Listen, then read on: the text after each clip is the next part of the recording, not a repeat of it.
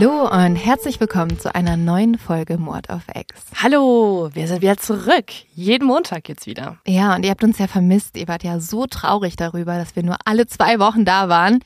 Und deswegen, Leute, habe ich mir einen Fall rausgesucht, mit dem ihr so viele Albträume haben werdet. Oh, das ist jetzt die Werbung für den Fall. Ja. Ihr bekommt mehr Albträume als bei anderen Fällen, also ist der jetzt besonders gut. Ja, also das ist doch, was die True Crime Nerds wollen. Ja, die denken manchmal im Alltag so, oh, ich habe irgendwie zu wenig Albträume Ja. aktuell. Kennt man ja auch, ne? Ne? Ich kenne das ja auch Hast von. du das nicht auch manchmal? Klar, wir diskutieren auch am Frühstückstisch. Ja. Wie kriegen wir mehr Albträume hin, ne? Und dafür ist diese Folge perfekt. Es ist so weird. Es ist so absurd. Es ist so gruselig, was hier passiert ist. Ist es vielleicht der absurdeste Fall aller Zeiten? Ja, ich würde diesen Fall in den Topf schmeißen.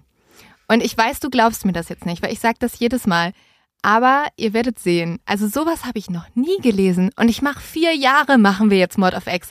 Und ich habe das gelesen und ich dachte die ganze Zeit so, das kann nicht wahr sein. Das kann nicht wahr sein. Soll ich dir einen Spoiler geben, damit Ich- du mir vielleicht glaubst? Ich würde eher noch mal was anderes ähm, bei uns einführen wollen und zwar ein Topf. Da Ja. kannst du auch meinetwegen diesen Fall reinwerfen, aber dieser Topf, der wird nun befüllt mit 1-Euro-Stücken von uns, wenn wir den Superlativ im Pre-Talk hervorholen.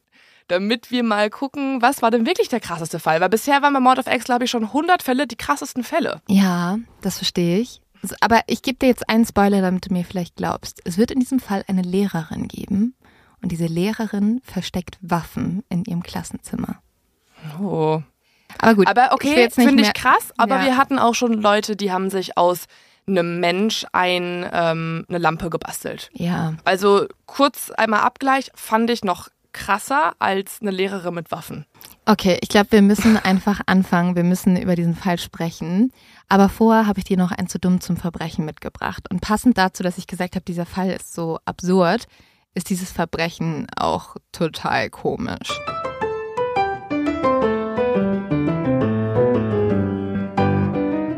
Es geht nämlich um einen Einbrecher, bei dem ich nicht so wirklich weiß, was der eigentlich überhaupt wollte. Ich glaube, das wissen die wenigsten unserer zu dummen Verbrecher. Ja, aber bei dem ist es wirklich, das macht gar keinen Sinn. Der ist in ein Haus eingebrochen und hat dann das dort wohnende Ehepaar dort mit einem Gewehr bedroht.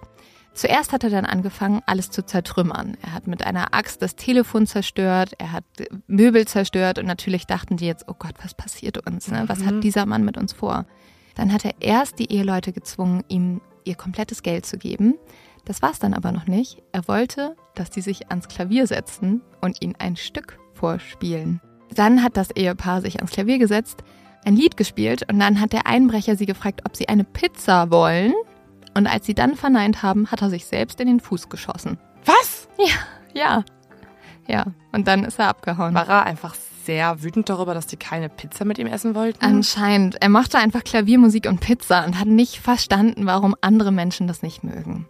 Also das war unser zu dumm zum Verbrecher, weil schießt ihr doch nicht selber in den Fuß. Einfach nicht selber in den Fuß schießen, wenn ihr irgendwo einbrecht und ähm, danach erst Pizza essen geht, nicht währenddessen. Also von der Logik her eher in dieser Reihenfolge. Ja, genau. Du musst leider als Einbrecher Privates und Berufliches trennen.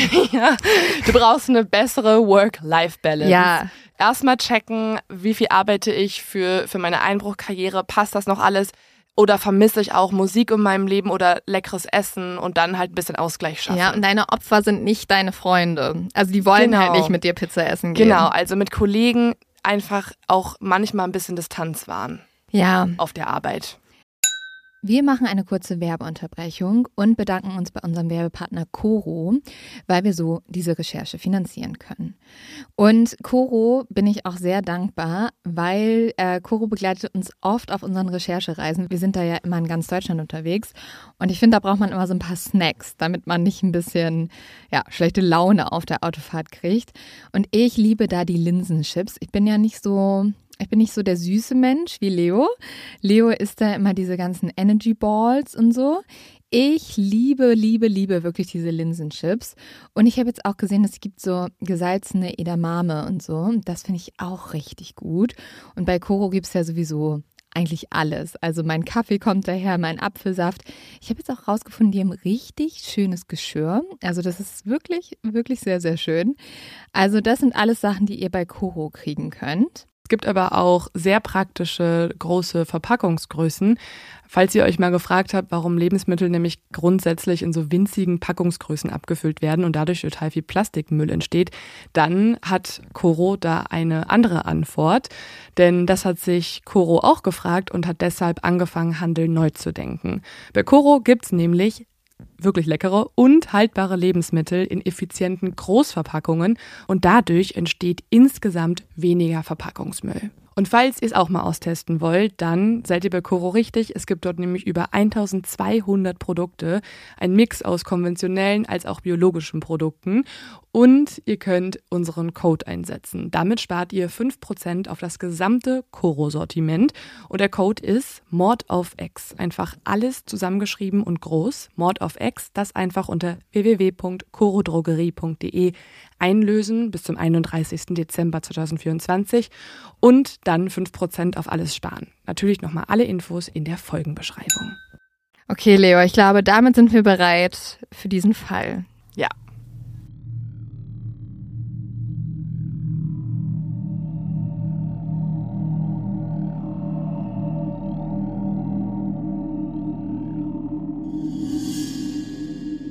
Gott ist gut. Satan ist böse. So einfach ist das. Ria faltet die Hände zum Gebet. Sie hat es nicht leicht gehabt die letzten Jahre. Allein hatte Ria ihre vier Kinder versorgen müssen, nachdem sie und ihr Mann sich getrennt haben. Doch Gott hat Ria den Weg gezeigt. Sie soll in seinem Auftrag Menschen helfen. Da war zum Beispiel dieses junge Mädchen gewesen. Jemand hatte Ria berichtet, dass das Mädchen bei einem Ritual zu Halloween geopfert werden sollte und Ria hat dafür gesorgt, dass das Mädchen sicher nach Hause kommt. Ria und ihre Freunde beten für das Mädchen. Sie beten für alle, die ihre Hilfe brauchen. Sie beten dafür, dass Satan nicht in ihre Stadt kommt. Vater unser im Himmel, geheiligt werde dein Name, dein Reich komme, dein Wille geschehe. Wie im Himmel, so auf Erden. Unser tägliches Brot gib uns heute und vergib uns unsere Schuld, wie auch wir vergeben unseren Schuldigern. Und führe uns nicht in Versuchung, sondern erlöse uns von dem Bösen. Ja, Leo, da hast du schon den richtigen Satz mitgesprochen. Das ist meine Kindheit, denn dein ist das Reich und die Kraft und die Herrlichkeit in Ewigkeit. Amen. So wurde bei uns jeder Schulunterricht gestartet. Sehr gut. Dann ähm, kennst du dich in dieser Folge, glaube ich, ganz gut aus. Ria kennt dieses Gebet auch in- und auswendig. Sie spricht es jeden Tag, manchmal sogar mehrmals. Jetzt erhebt sie sich wieder. Noch weiß sie aber jetzt noch nicht, wie dringend sie dieses Gebet bald brauchen wird. Das Böse wird bald kommen. Eigentlich ist es schon längst da. Wir befinden uns im Jahr 2006 in Krugersdorp. Krugersdorp ist eine Stadt mit 140.000 Einwohnern im Nordosten Südafrikas, nicht weit entfernt von Johannesburg. Seit 150 Jahren wird in Krugersdorp Gold, Eisen und Uran abgebaut. Und mit den wertvollen Mineralien kam das Geld in die Stadt. Doch wo auf der einen Seite viel Geld ist, riesige Villen und schöne Vorgärten, herrscht auf der anderen Seite brutale Armut. Doch eins verbindet hier alle Bürger. Gott. Die Menschen in Krugersdorp sind sehr religiös. In der Stadt gibt es unzählige kleine Gemeinden. Teilweise sind das nur so Hinterzimmer in der Wohnung eines Pastors, also gar keine großen Kirchen. Aber hier finden sich die Bewohner dann sonntags zusammen zum Gebet. Es besteht auch so ein kleiner Konkurrenzkampf, denn die Gemeinden finanzieren sich hauptsächlich durch Spenden. Und hier versucht natürlich jeder der Beste zu sein. Und der Beste zu sein bedeutet, die Gemeinde zu sein, die sich am meisten Gott hingibt. Doch wo Licht ist, da ist auch Schatten. Und die Bewohner von Krugersdorp fürchten sich vor dem Bösen. Man muss sagen, eigentlich tut das ganz Südafrika, weil in den 1990er Jahren hat sich die politische Situation in dem christlichen Land geändert. Da hat ja die Apartheid geherrscht, also ein sehr grausames System der politischen Rassentrennung.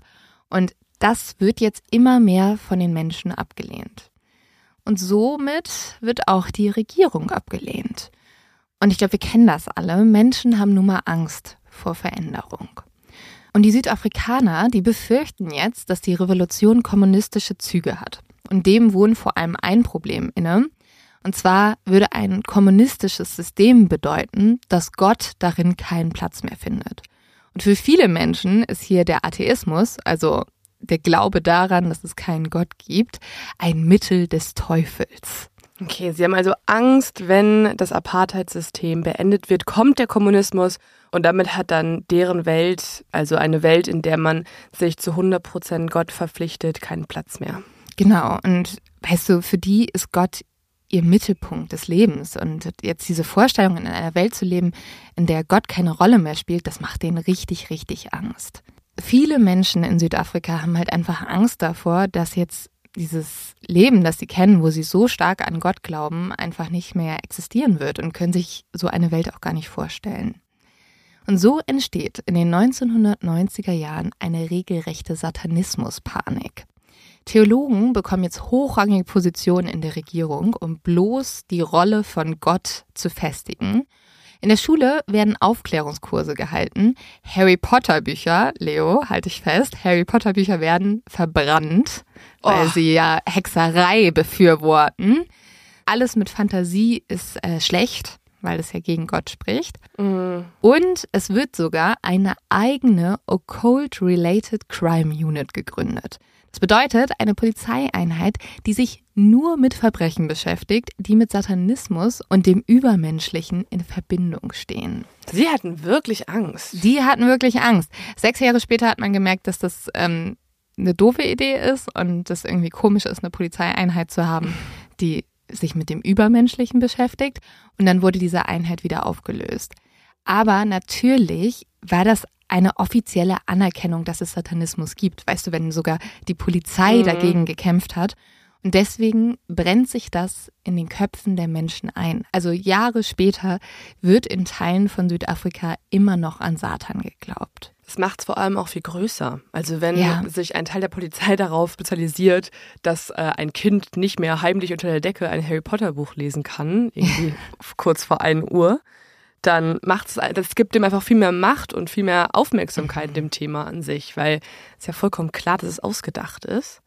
Ja, die waren einfach sehr panisch offensichtlich. Ja, und vor allem in den kleineren Gemeinden hat man das nicht vergessen. Hier gibt es jetzt immer noch Priester und sogenannte Helfer Gottes, die immer noch von den Gefahren Satans predigen. Und auch Ria hat sich intensiv mit dem Bösen auseinandergesetzt. Ria möchte Menschen helfen.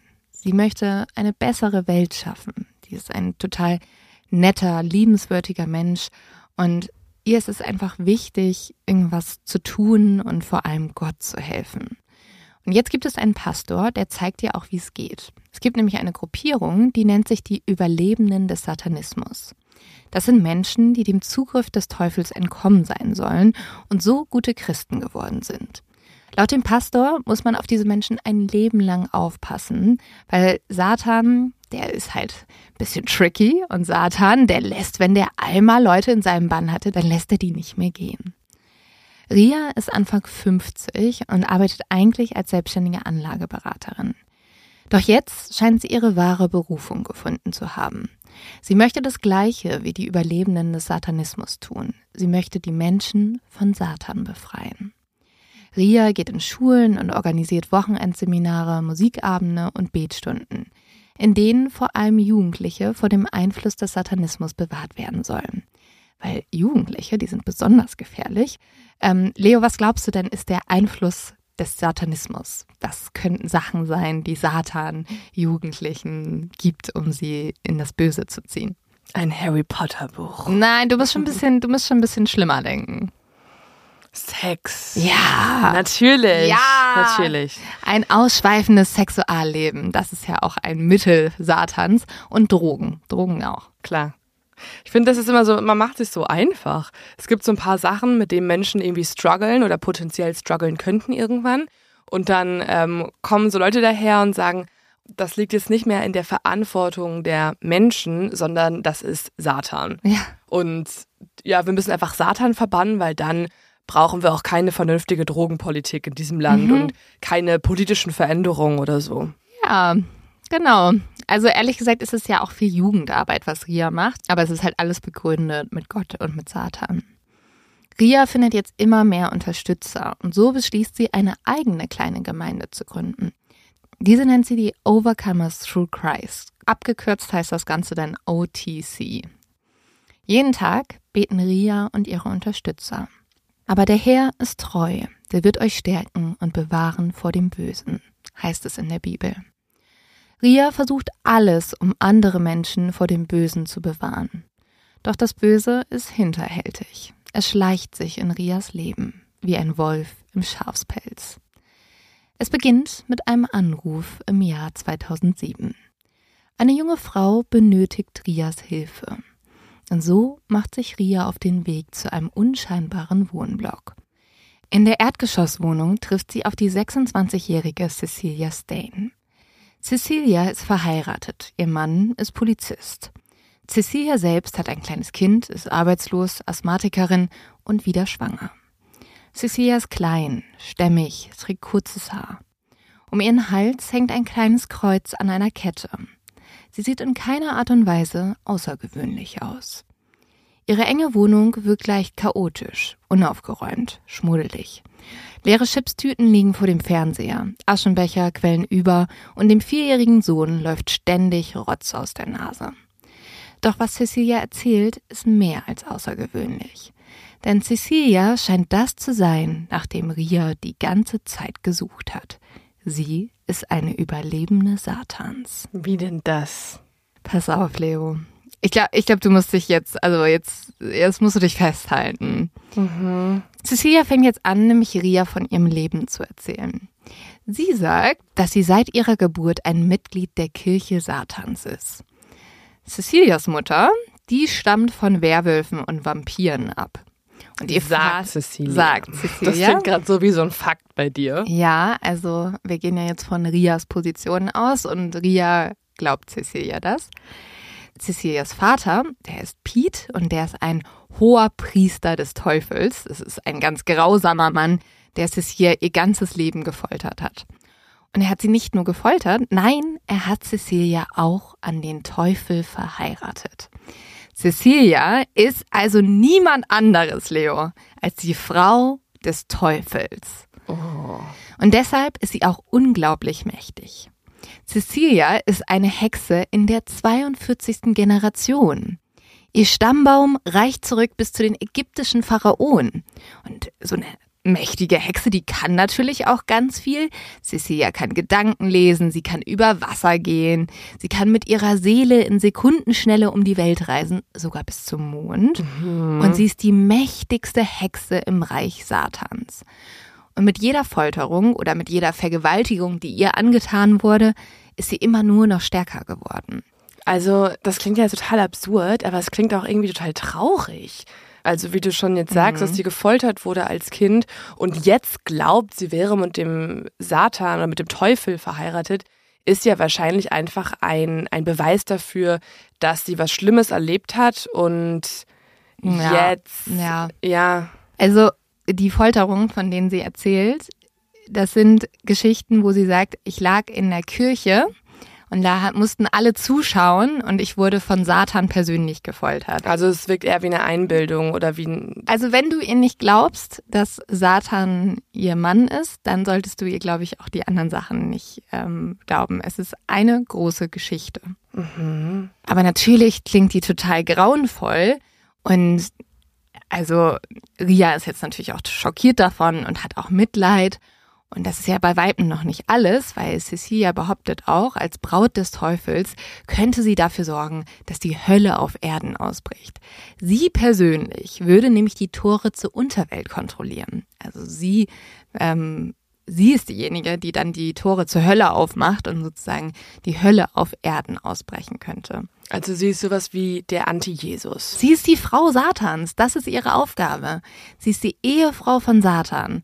Aber Cecilia will das ja alles gar nicht. Denn Cecilia hat Satan den Rücken gekehrt und sich Gott zugewandt. Und jetzt ist sie eine gläubige Christin. Sie sagt also, sie hat alles zurückgelassen. Sie hat ihre Familie zurückgelassen, weil ihre ganze Familie, die sind ja auch Werwölfe, Vampire, Anhänger von Satan. Und sie hat ihren Ehemann zurückgelassen und hat sich dem Christentum zugekehrt. Und natürlich gefällt das Satan überhaupt nicht. Und deswegen, das erzählt Celia jetzt Ria, braucht sie Schutz. Schutz vor Satan und vor seinem Gefolge, nämlich Satan hat ganz viele mächtige Hexen, die für ihn arbeiten und die wollen alle Cecilia zurückholen ins Reich der Finsternis. Und der schlimmste von allen ist nämlich auch ihr Vater, der hohe Priester. Und der schafft es immer noch, Cecilia total großen Schaden zuzufügen. Der macht zum Beispiel Folgendes, der schlüpft immer wieder in die Gestalt von Cecilias Ehemann und vergewaltigt sie dann, um ihr weh zu tun. Und deswegen, erzählt Cecilia jetzt Ria, trifft sie auch ihren Mann nicht mehr. Also die schlafen in getrennten Zimmern und sie hat halt keinen Kontakt mehr richtig mit ihrem Mann, außer dass die im gleichen Haus wohnen, aber in so mhm. unterschiedlichen Bereichen, weil ihr Mann ja eigentlich ihr Vater ist, der hohe Priester. Gott, das klingt ja alles total wahnhaft. Cecilia erklärt Ria jetzt, dass sie ihre Hilfe braucht. Sie braucht ihren Schutz. Sie muss gerettet werden mhm. von Satan und seinem Gefolge. Aber Cecilia glaubt doch jetzt nicht ernsthaft, dass Ria wirklich von Vampiren abstammt und die Frau von Satan wäre und das alles irgendwie stimmen würde. Oder eine Hexe in der 42. Generation ist. Auch so konkret, die 42. Generation. Ja. Ja, ähm, aber doch. Ria glaubt das, weil du musst dir vorstellen, Cecilia bestätigt gerade alles, was Ria immer gefürchtet hat. Damit bestätigt Cecilia aber auch Rias komplette Weltanschauung. Also das, wofür Ria schon jahrelang kämpft. Also Cecilia ist jetzt der Beweis, dass Ria recht hatte, dass sie sich wirklich begründet vor Satan gefürchtet hat und dass mhm. ihre ganze Arbeit, die sie ja die ganze Zeit macht, um Leute vor Satan zu beschützen, einen Sinn hat, weil anscheinend gibt es sogar die Frau Satans, die jetzt auf Erden wandelt. Mhm. Und man muss auch sagen, Cecilia zeigt jetzt Ria Beweise. Also sie hat eine Heiratsurkunde mit Satan, die sie ihr vorzeigt. Und äh, sie zeigt Ria auch ähm, Bilder aus Horrorfilmen und behauptet, das sei sie, wenn ihr Sachen passieren. Und Ria schnallt nicht, dass das eigentlich nur Fotos aus Horrorfilmen sind. Und wie bitte sieht eine Heiratsurkunde mit Satan aus? Weiß ich. Sie sind so geschrieben äh, mit dem eigenen Blut und an den Seiten abgekokelt. So eine so ein Huf ist da drauf von Satan. Keine Ahnung. Und so zwei kleine Hörner auf dem Briefumschlag. Ja, naja, Ria glaubt es auf jeden Fall und so nimmt der Wahnsinn jetzt seinen Lauf. Ria ist sich total sicher, dass Cecilia sie braucht. Cecilia kann nicht ohne Ria überleben. Und sie muss jetzt alles dafür tun, diese Hexe zu beschützen. Und dafür verbringt Ria jetzt immer mehr Zeit mit Cecilia. Wenn Ria nicht bei Cecilia ist, bekommt sie auch immer wieder Nachrichten auf ihr Handy. Und diese Nachrichten zeigen ihr, wie dringend sie zurück zu Cecilia muss. Zum Beispiel schreibt Cecilias Mutter ihr, und Cecilias Mutter ist ja anscheinend auch eine Anhängerin des Teufels, aber liebt ihre Tochter noch und deswegen schreibt sie jetzt Ria folgendes. Die Hexen sind hinter Cecilia her. Der Teufel spricht mit ihr in ihren Träumen. Es geht ihr schlecht. Kannst du ihr nicht helfen, Ria?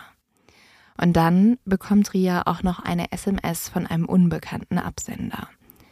Wir töten Cecilia. Was willst du dagegen ausrichten, Ria? Unterschrieben ist die Nachricht nur mit die Hexen. Hm. Und lass mich raten, wie kann man was dagegen ausrichten? Wie kann man Cecilia helfen, indem man eine Million Euro überweist? An, an, am besten auch noch an direkt Cecilias Konto. Oh, du, du, kennst dich schon viel zu gut aus mit solchen. Du kennst dich schon viel ist zu gut aus mit so? solchen Leuten. Erstmal nicht. Erstmal ist das Wichtigste, dass Ria bei Cecilia ist. Also durch diese Nachrichten und auch was Cecilia ihr erzählt, ist eigentlich klar, Cecilia braucht 24 Stunden jemand, der für sie da ist, der sie betreut, der für sie kocht, der für sie einkauft, der alles für sie macht. Und das wird jetzt Ria. Und Ria merkt auch, wie doll Cecilia in Gefahr schwebt.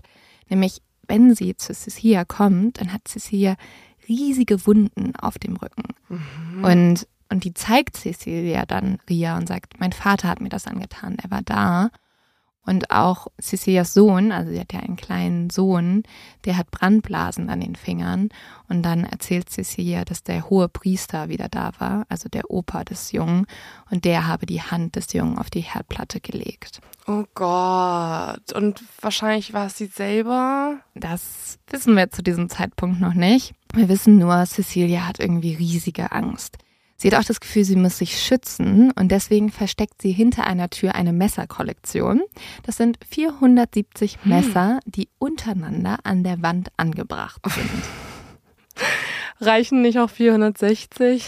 sie hat irgendwie anscheinend schon seit mit 14 hat sie ihr erstes Messer bekommen und seitdem sammelt sie auch Messer. Okay, also sie sammelt auch einfach so ein bisschen mhm. als Hobby, aber. Aber es ist schon ein bisschen gruselig. Dass die genau an der Wand sind, wenn man die Tür reinkommt. Ja, ich fand das irgendwie ein bisschen komisch, aber gut.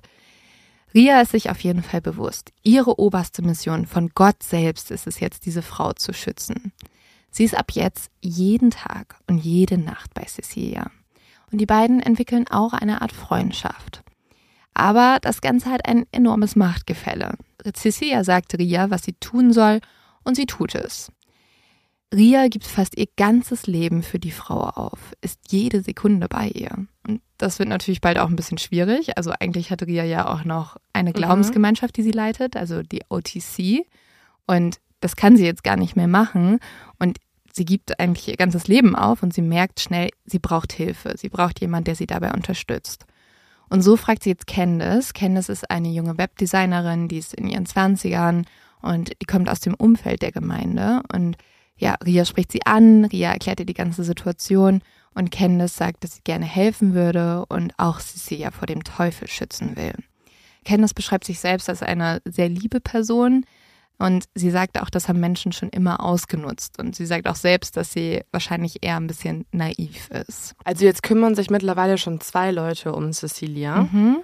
Aber wenn Cecilia doch eine Hexe der 42. Generation ist und so viel Macht hat ja. und so, kann sie sich nicht das Leben noch ein bisschen schön hexen? Braucht sie dann, warum braucht sie von den Muggel sozusagen, von zwei Muggel, wenn man es in dieser, in dieser Welt ausdrückt, dann so viel Hilfe, wenn sie selber doch so magische Kräfte hat? Ja. Kann sie nicht dann irgendwie, weil sie scheint ja eine Person zu sein, die besonders ist, die die mächtig ist, irgendwie über energetische Kräfte verfügt und so. Naja, das Problem ist ja, dass Satan gegen sie kämpft jetzt mittlerweile. Und Cecilia erzählt zum Beispiel auch, dass Satan ihr so Grenzen aufgelegt hat. Also sie kann sich auch nicht weit von ihrem Haus entfernt bewegen, Aha. weil dann gibt es so eine magische Grenze und wenn sie die überschreitet, dann stirbt sie.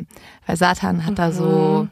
Mauern sozusagen hingebaut für sie. Und deswegen muss ihr immer Essen gebracht werden. genau. So. Also diese Grenzen sind ein bisschen variabel, mhm. je nachdem, wo Sissy ja gerne hin möchte. Zum Beispiel ist in der Grenze nicht drin der Pub, der Park und die Shoppingmeile.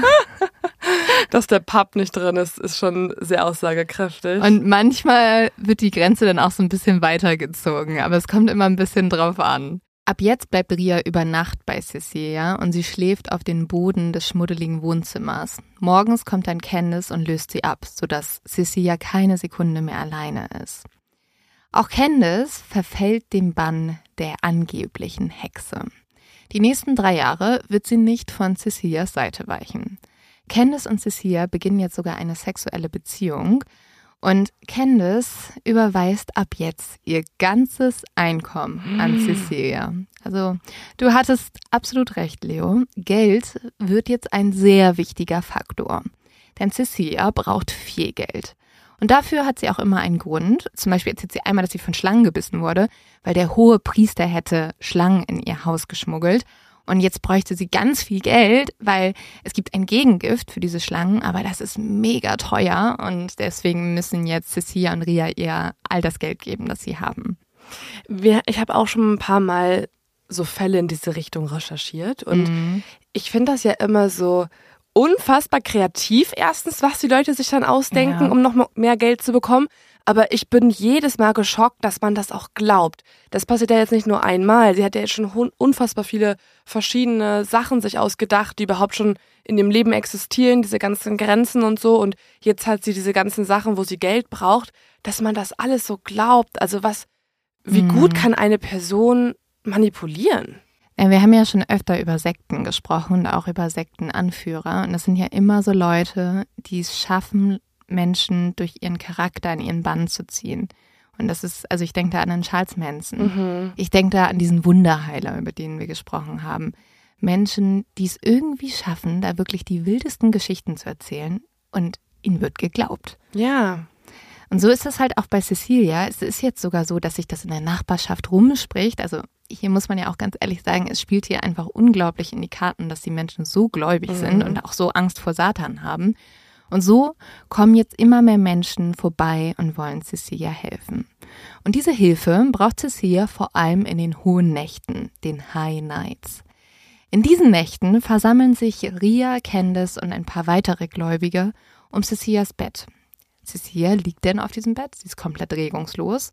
Und die Leute fangen an zu beten, sie musizieren und sie warten. Das sind nämlich die Nächte, in denen anscheinend Satan seine Dämonen zu Cecilia schickt. Und dann erfolgt eine Attacke. Cecilia zuckt, sie schreit wie von Sinn, sie verdreht die Augen und sie spuckt Blut. Sie brüllt dann, irgendwo auf der Welt wird gerade ein Kind gefoltert. Es gibt nämlich eine schwarze Messe, wo das passiert. Und Cecilias Seele müsste das Leiden des Kindes miterleben als Strafe dafür, dass sie Satan verraten hat. Stundenlang schreit Cecilia. Sie kratzt auch ihre Haut auf, als würden Dämonen in ihr sein und sie zerstören wollen. Sie spuckt Blut und sie wird ohnmächtig.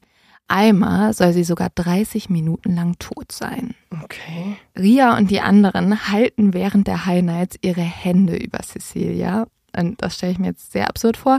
Sie verdecken Cecilias Nase, ihre Ohren, ihre Augen und ihre Vagina, weil die Dämonen ja sonst durch diese Körperöffnungen in Cecilia eindringen könnten und Besitz von ihr nehmen Das könnten. muss so ein komischer Anblick sein. Vor allen Dingen, woher kriegt sie das Blut, das sie spuckt? Also Mhm. beißt sie sich in, in, in den Mund? Leo, das verrate ich dir nicht. Also noch wirkt das alles so, als würde das wirklich passieren. Das ist auch total gruselig. Und ihr eines Kind guckt ja auch die ganze Zeit zu bei diesen Ritualen. Also das ist total verstörend. Irgendwie, wenn ich da jetzt so richtig drüber nachdenke, denke ich mir so, oh, das ist halt wirklich wie aus einem Horrorfilm. Ne? Die Ja, liegt auf so einem ja. Bett, alle Leute stehen um sie rum, Absolut. versuchen sie abzuschirmen. Es ist ja auch noch nachts, Mhm. also dunkel, vielleicht irgendwie auch Mondschein nur. Und jetzt verstehe ich, warum sie gesagt hat, dass manche Szenen aus dem Horrorfilm ihr Leben widerspiegeln und das denen Ja. gezeigt hat, weil das könnte buchstäblich in einem Horrorfilm passieren Ja. gerade. Und die High Nights gehen dann immer so bis drei Uhr morgens und enden gewöhnlich damit, dass Cecilia einfach einschläft. Ihre Seele ist dann in ihren Körper zurückgekehrt. Satan hat nicht gesiegt. Ria und die anderen sind erleichtert und wischen das Blut weg. So geht's die nächsten Monate dann immer weiter. Candice und Ria kaufen mittlerweile auch für Cecilia ein, sie kochen für sie und sie geben ihr ganzes Geld an Cecilia. Und desto mehr Ria und Candice jetzt Cecilia kennenlernen, desto mehr erzählt sie auch über sich. Und sie erzählt, dass sie noch eine Last mit sich rumträgt. Sie soll eine multiple Persönlichkeit haben mit 1000 Charakteren. Und jetzt möchte ich einmal ganz kurz was vorab sagen. Cecilia hat sehr wahrscheinlich keine dissoziative Identitätsstörung. Diese Krankheit ist ja sehr selten und die ist vor allem auch mit total vielen Stereotypen behaftet, ähm, gerade weil es Menschen wie Cecilia gibt. Deswegen, das ist total wichtig, dass man die an sich ernst nimmt, im Gegensatz zu dem aber, was Cecilia jetzt vorgibt zu haben. Cecilia erzählt Ria und Candice von den verschiedenen Persönlichkeiten, die sie annimmt und die anscheinend in ihr lauern. Oh, jetzt kommen wieder noch neue Sachen dazu. Ja, also sie sagt halt, dass verschiedene Menschen in ihr leben, ne? Sie hat doch schon eine Million Sachen überhaupt erzählt. Ja, aber jetzt halt, Vampire, Dämonen, alles Mögliche. Ja, Leo, also es wird einfach jetzt mehr und mehr wie ein Horrorfilm. Sie switcht auch zwischen den verschiedenen Persönlichkeiten. Also jetzt in den nächsten Jahren ist sie einfach immer verschiedene Personen. Gruselig. Und dann kommt auf einmal eine andere Person raus und Oh, jemand anders ist da. Und ich erzähle dir jetzt nur mal von so ein paar Persönlichkeiten, die sie dann immer wieder annimmt. Die eine ist Akesha, die führt anscheinend 1000 Dämonen an und ist sehr gefährlich. Dann gibt es Linda. Linda ist eine fabelhafte Köchin, welche aber ein Kokainproblem hat. Ah, okay, aber Mhm. nimmt Cecilia dann auch Kokain, wenn sie Linda ist? Ja, genau, ja. Also Okay. sie nimmt halt immer die Persönlichkeit an, die sie dann ist. Mhm. Dann gibt es Daphne. Daphne trinkt gerne Tee und glaubt, sie ist eine Engländerin. Und es gibt auch einen Werwolf, der ist anscheinend auch eine Persönlichkeit. Und wenn Cecilia diese Persönlichkeit annimmt, also der Werwolf wird, dann trinkt sie ihr eigenes Blut. Oh Mann. Und dann ist da noch Anja. Anja ist eine Dreijährige, die immer nervös ist und gerne Mandalas ausmalt. Wenn Cecilia Anja ist, dann braucht sie ganz viel Zuwendung. Sie kuschelt sich in Rias Arme und will mit ihr in den Park gehen. Und Cecilia erzählt jetzt auch, dass ihre Mutter in einem satanistischen Ritual getötet wurde. Deswegen soll Ria jetzt die Rolle ihrer Mama einnehmen. Oh mein Gott. Und Ria kann Cecilia nur retten, wenn sie die Persönlichkeit des dreijährigen Kindes rettet. Anscheinend ist nämlich Anja, also die Dreijährige, die einzige Persönlichkeit, die wirklich eigentlich Cecilia ist, weil sie noch nicht von Satan beeinflusst wurde. Mein Gott, es wird ja immer mehr. Es wird immer absurder Wie kann absurder. das denn Ria sich alles merken? Es gibt so viele Regeln. Sie hat so viele Missionen aufgegeben bekommen, jetzt schon im Laufe ihrer Beziehung oder Freundschaft, wie, wie auch immer man das nennt. Wow. Richtig, Ja. Ich würd schon, sie muss schon so ein, so ein Tagebuch führen für alle möglichen Regeln. So, äh, jetzt, ähm, jetzt könnte sie das und das sein. Das bedeutet, sie braucht jetzt schnell Koks, weil sie ist ja anscheinend abhängig, wenn sie diese Person wird. Jetzt braucht sie einen Tee, weil jetzt will sie English Breakfast machen und ist wieder Daphne oder wer auch immer sie Ja. da war. Holy shit, Also, wie kompliziert. Sie ist zum Großteil Anja, also das Mädchen. Die das, Dreijährige? Die Dreijährige, genau. Und ist sie dann aber auch sozusagen nicht fähig zu sprechen, also nur in einfachen Sätzen und so? Also benimmt sie sich dann auch wie ein Kind? ja, genau. Also sie will dann vor allem richtig viel kuscheln. Und li- sie liegt dann auch so richtig im Schoß von Ria und so. Das ist ja alles ein bisschen creepy. Es ist mega gruselig. Also, wenn es aber auch vor allem stimmt, dass die multiple Persönlichkeit nicht existiert, weil Ja. sonst ist es natürlich unfassbar tragisch und dann braucht sie natürlich sofort Hilfe, aber am besten nicht von Ria und Candice, sondern von einer gescheiten Therapeutin oder von einem Therapeuten. Ja, also du wirst noch merken, das ist nicht die einzige wilde Geschichte, die erzählt wird. Noch mehr? Ja, Oh Gott, ich schreibe auch gleich mit. ja. Also Ria und Cecilia, die werden jetzt aber auch sozusagen Geschäftspartner, weil sie gründen eine Organisation, die heißt Know Your Enemy, erkenne deinen Feind und halten jetzt Vorträge an Schulen und in Gemeinden zum Thema Satanismus. Und Cecilia wird halt immer als das perfekte Beispiel aufgeführt. Sie ist die Frau Satans und sie hat sich jetzt Gott zugewandt. Cecilia kriegt jetzt ihr zweites Kind und es wird immer enger in der Wohnung. Ihr Mann ist währenddessen andauernd auf Nachtschicht. Der Kreis um Cecilia und Ria wird immer größer. Es gibt jetzt eine weitere Frau, die dazu kommt, die heißt Marinda, äh, Marinda Steen. Das ist eine 40-jährige geschiedene Englischlehrerin. Und die hat zwei Kinder, einmal Leroux, das ist der Sohn, und Marcel, die Tochter. Und aber hat das was damit zu tun, also die haben den gleichen Nachnamen? Mhm. Sind die jetzt verwandt? Nee, äh, das ist tatsächlich ein Zufall, beziehungsweise auch nicht so ganz. Also nachdem Marinda die Englischlehrerin Cecilia kennengelernt hat, ändert sie ihren Namen zurück zu ihrem Mädchennamen. Das war nämlich Steen. Und ähm, ja, sie hat den halt, eigentlich hatte sie nach der Hochzeit einen anderen Namen, aber jetzt nimmt sie den Namen Steen wieder an. Das liegt vielleicht auch darin, dass Marinda wirklich fasziniert ist von Cecilia und den High Knights. Cecilia zu schützen, gibt Marinda jetzt wieder einen Sinn im Leben. Und Marinda fühlt sich auch besonders. Sie hat das Gefühl, Gott hat sie dazu berufen, die Welt zu retten. Als jetzt eine Wohnung über Cecilia frei wird, zögert Marinda keine Sekunde und zieht ein. Sie werden Nachbarn und nicht nur das, sie werden zu einer Art Familie. Marinda hat ja ihre zwei Kinder mitgebracht und Marcel, die Tochter, passt jetzt auf Cecilias Kinder auf. Marcel ist selbst gerade mal 13 Jahre alt.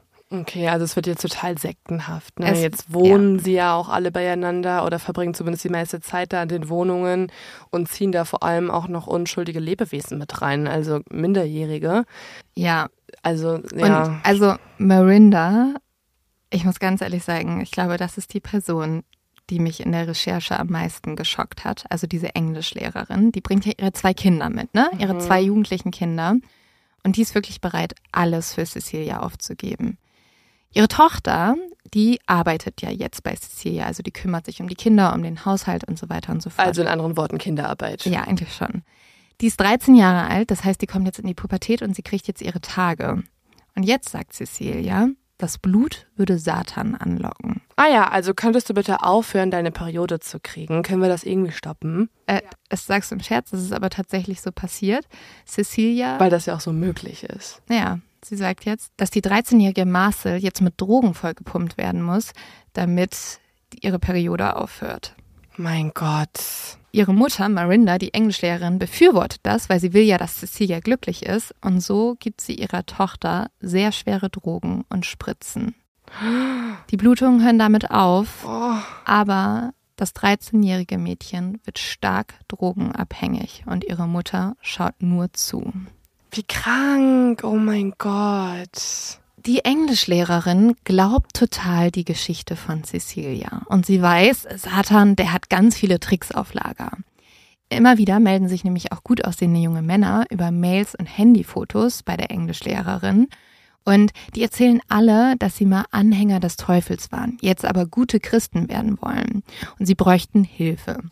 Einer von diesen Männern stellt sich als John vor. Und er schreibt wirklich total schöne, herzzerreißende Nachrichten an Marinda.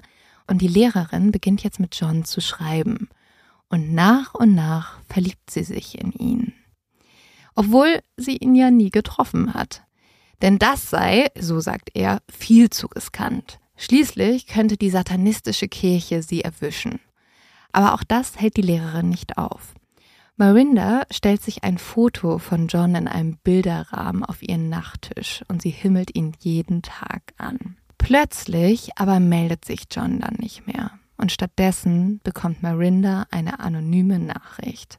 John ist tot. Die Hexen haben ihn getötet. Die Englischlehrerin muss mit einem Schock ins Krankenhaus eingeliefert werden. Also ich vermute natürlich jetzt schon wieder eine bestimmte Person hinter dieser ganzen Nummer. Ach, glaubst du nicht, dass es John gibt und er von Hexen umgebracht wurde, Leo? Höchstwahrscheinlich nicht. Beziehungsweise von einer Hexe vielleicht ähm, in der Erfindung von John, also fiktional umgebracht. Weil das ist ja, also glaube ich, eine Erfindung von Cecilia gewesen. Cecilia wollte jetzt Marinda noch stärker an sich binden, was ich aber nicht so ganz verstehen kann, weil Marinda hat ja schon die größten Opfer aller Zeiten erbracht. Sie hat ihr eigenes Kind geopfert, weil ein Kind drogenabhängig zu machen ist ja quasi fast Ja. wie es irgendwann zu töten auf lange Sicht. Und das ist ja schon der größte Beweis an Anhängerschaft, den sie liefern konnte. Und warum denkt also Cecilia, dass sie jetzt Marinda noch weiter reinziehen muss? Das verstehe ich nicht so ganz. Weil Marinda hat ja schon 100% gegeben. Ja, ich habe dir ja schon gesagt, dass da wirklich eine Geschichte nach der nächsten aufgetischt wird und die Menschen werden in so eine richtig eigene Welt reingezogen.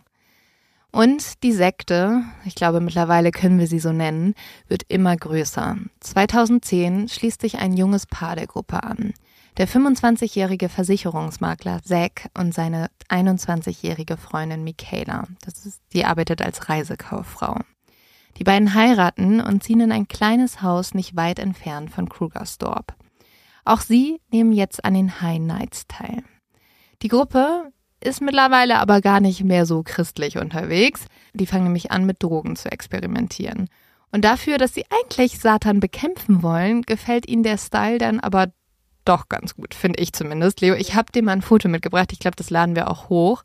Wie würdest du die beschreiben? Also so habe ich mir sie generell schon mal nicht vorgestellt. Nein? Also ich dachte vor allem Cecilia wäre ein bisschen attraktiver, wenn ich ehrlich bin, weil die ja alle so catcht, jetzt so ein Charisma und so. Ja, also die ist schon auch, die verändert sich sehr stark in den Jahren. Deswegen habe ich dir am Anfang kein Foto von ihr gezeigt. Also alle, die sie kennen, sagen, dass sie am Anfang total unscheinbar wirkte und sie wird ja schon zu so einer richtigen Goth-Braut jetzt. Sie ist die in der Mitte, oder? Sie ist die mit dem, ähm, können wir euch mal kurz sagen, die hat ein T-Shirt an, da steht I love biters drauf. Also ich liebe Leute, die beißen. Ich hoffe einfach mal, dass das irgendein Snack ist oder so. Oder irgendeine Marke. Weil Sie stammt so von einem weird. Vampir ab, offiziell, Leo. Okay, stimmt, das ergibt eh nichts Ja. mehr Sinn. Also man sieht hier vier Personen. Findest du Ähm, den nicht super gruselig? Ich alle, finde, ja. Also ich konnte nicht naja, mehr schlafen. also es kommt auf den Kontext wieder an. Also es ist immer eine Frage des Kontextes und in diesem Kontext ist es mega creepy, weil die linke Person auf dem Foto ist auch so recht blass Ja. und hat sich weiße Pupillen reingemacht. Also so weiße Kontaktlinsen, ähm, wie halt an einem Halloween-Abend, wenn man sich mit einem Kostüm verkleiden möchte. Das ist, das ist Marinda, also das ist die Englischlehrerin. oh, jetzt macht sie noch gruseliger, weil Mhm. die auch so krass mit ihrer Tochter umgeht. Ja, und die beiden anderen, die du auf dem Foto siehst, das ist das Paar, das jetzt dazu stößt. Und in der Mitte ist Cecilia.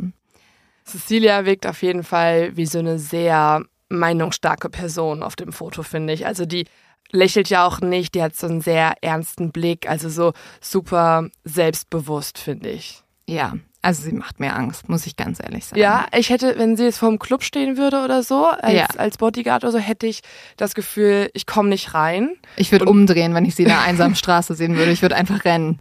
Ich würde einfach rennen. Oh Mann, aber ich Ja. verstehe es wirklich nicht so ganz, weil ja, sie wollten doch eigentlich Anti-Satanismus Mhm. umsetzen und eher gottesfürchtig auftreten, aber sie vom Aussehen her sind sie alle schon eher so, ja, schwarzer Lidschatten, schwarze, schwarzer Kajal, schwarzer Lippenstift und Ja. ne, Also sie haben sich ganz schön verändert und das merkt auch Candice, also die Webdesignerin vom Anfang. Die hinterfragt jetzt so ziemlich alles, was Cecilia sagt und zweifelt an diesen Geschichten. sie hat ja auch eine kurze Affäre mit Cecilia. Ja, ne? genau, also die hat auch vielleicht, eine Beziehung. vielleicht ist sie auch da nicht so happy, dass sie da nicht irgendwie, oder? Ja, und ich glaube, die merkt einfach langsam, dass da einfach jede Woche eine neue Story erzählt wird und das alles auch gar keinen Sinn mehr macht. Und deswegen beschließt Candice jetzt, Kugersdorp zu verlassen. Und damit verlässt sie auch Cecilia. Oh oh. Cecilia ist natürlich stinksauer. Klar, eine Sekte sollte man nicht Ja. verlassen. Und Candice ist nicht die einzige. Auch Ria, also die Frau, über die wir am Anfang gesprochen haben, die erste Anhängerin Cecilias, die kriegt Zweifel. Ihre Aufklärungskurse betreibt sie mittlerweile alleine und sie hat kaum noch Zeit, um sich um Cecilia zu kümmern. Die beiden sind ja auch schon am längsten dabei und Mhm. haben deswegen ja auch schon die meisten Lügengeschichten bisher gehört. Ja. Die anderen, die frisch dazukommen und merken, okay, hier gibt's so hohe Nächte, High Nights und alle machen mit, die stoßen ja schon auf so ein, so ein Gefüge, was sich ihre Regeln und so zusammengesucht hat. Aber die ersten beiden haben ja auch die Entwicklung von Cecilia jetzt miterlebt. Und die wollten ja wirklich was Gutes damit tun. Ne? Also ich glaube, bei allen Leuten, die dazukommen, kannst du jetzt auch ein bisschen hinterfragen, was deren Motivationen sind, weil es ist schon auch so, Cecilia sitzt einfach abends mit den Leuten rum, trinkt enorm viel, trinkt enorm Drogen. viel, nimmt Drogen. Ist irgendwie auch ganz geil für alle, weil das ja immer Geld vorhanden, weil alle ja ihr Geld Cecilia geben so. Mhm.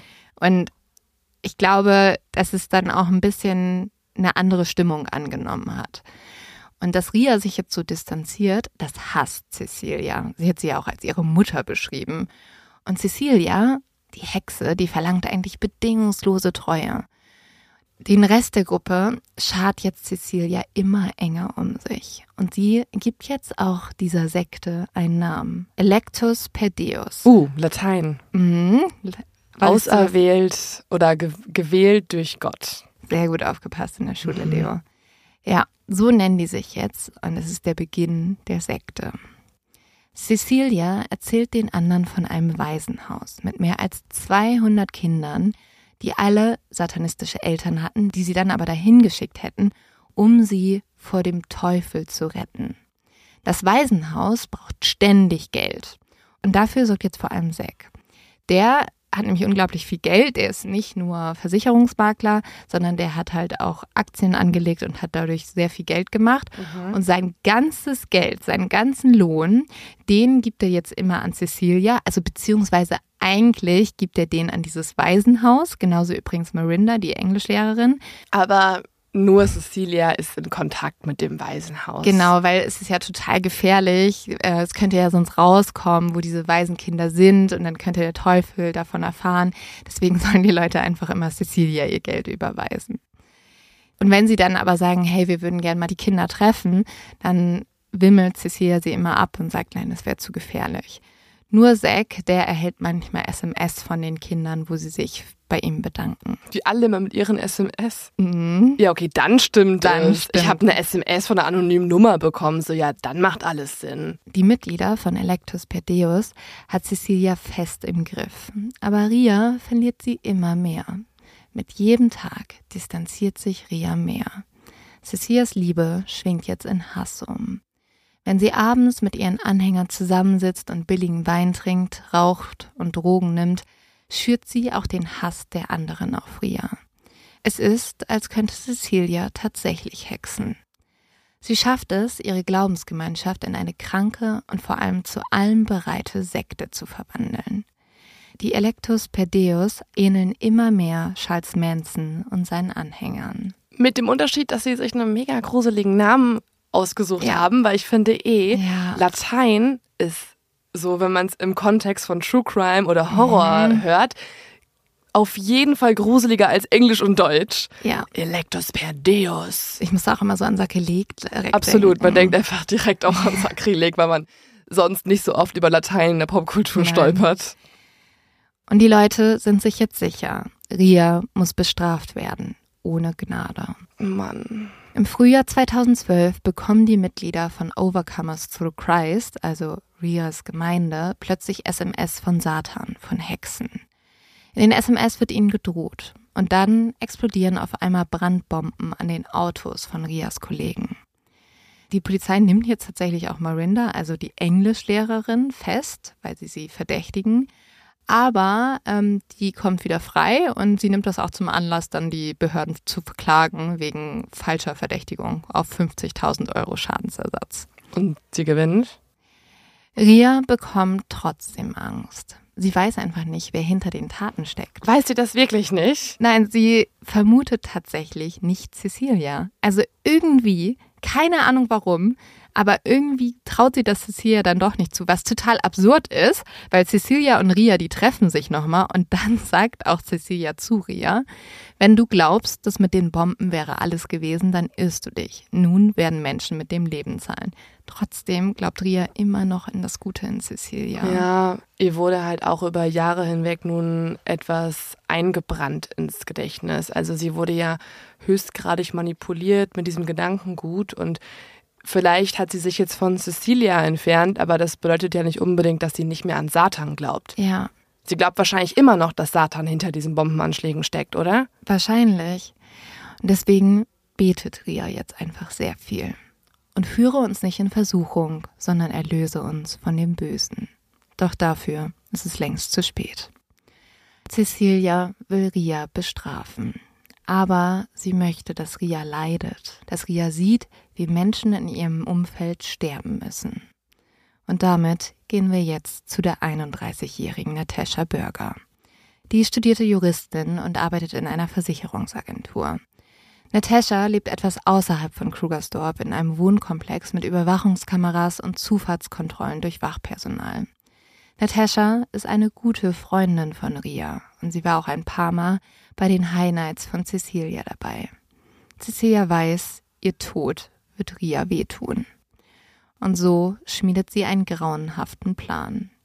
Den anderen erzählt Cecilia jetzt, dass Natascha absichtlich falsch gebetet hätte und deshalb viele der Kinder aus dem Waisenhaus in die Hände des Teufels gefallen wären. Nur der Tod Natashas würde verhindern, dass noch mehr Kinder sterben müssen. Cecilias Anhänger müssten die Frau daran hindern, weiter zu beten. Blut für Blut. Die Lehrerin Marinda macht sich zusammen mit ihrer Tochter und dem jungen Ehepaar Zack und Michaela auf den Weg. Sie tragen Perücken und haben ein falsches Autokennzeichen. Die Tochter der Lehrerin, Marcel, die zu diesem Zeitpunkt 14 Jahre alt ist, klingelt an Natashas Tür. Es läutet. Einmal, dann noch einmal. Doch Natascha erkennt ihre ehemaligen Kollegen. Sie hat Angst und verschanzt sich. Die Gruppe fährt wieder weg. Doch ein paar Tage später fährt das Ehepaar Zack und Michaela nochmal los. Mit dabei haben sie mehrere Messer und Hammer. Und jetzt klingeln sie bei Nataschas 63-jähriger Nachbarin Joy. Ich habe dir ein Foto von Joy mitgebracht. Ich finde, Joy sieht aus wie der netteste Mensch auf der ganzen Welt. Hm, warum hat denn jetzt eine alte Nachbarin Joy was damit zu tun? Und wenn du mir jetzt ein Foto zeigst, dann hat das nichts Gutes zu bedeuten. Weil wenn sie ja. jetzt einfach nur so eine Passantin wäre, die kurz einmal drin vorkommt und das war's, dann wird es mir kein Foto zeigen. Deswegen bin ich jetzt schon traurig. Ja, das Problem ist ja, dass die gemerkt haben, die kommen nicht in Natashas Haus und sie müssen jetzt eine Liste anwenden. Die ältere Frau macht ihnen die Tür auf. Ein kleiner Hund springt an ihrem Bein hoch.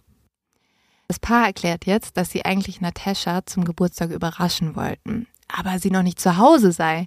Und sie fragen jetzt Joy, ob sie vielleicht bei ihr warten dürften. Sie seien ja extra so weit gefahren, betont Michaela und hält eine Geschenktüte in die Höhe. Und die gutherzige Nachbarin bittet das Paar hinein. Ob die beiden etwas Tee möchten, fragt die ältere Dame.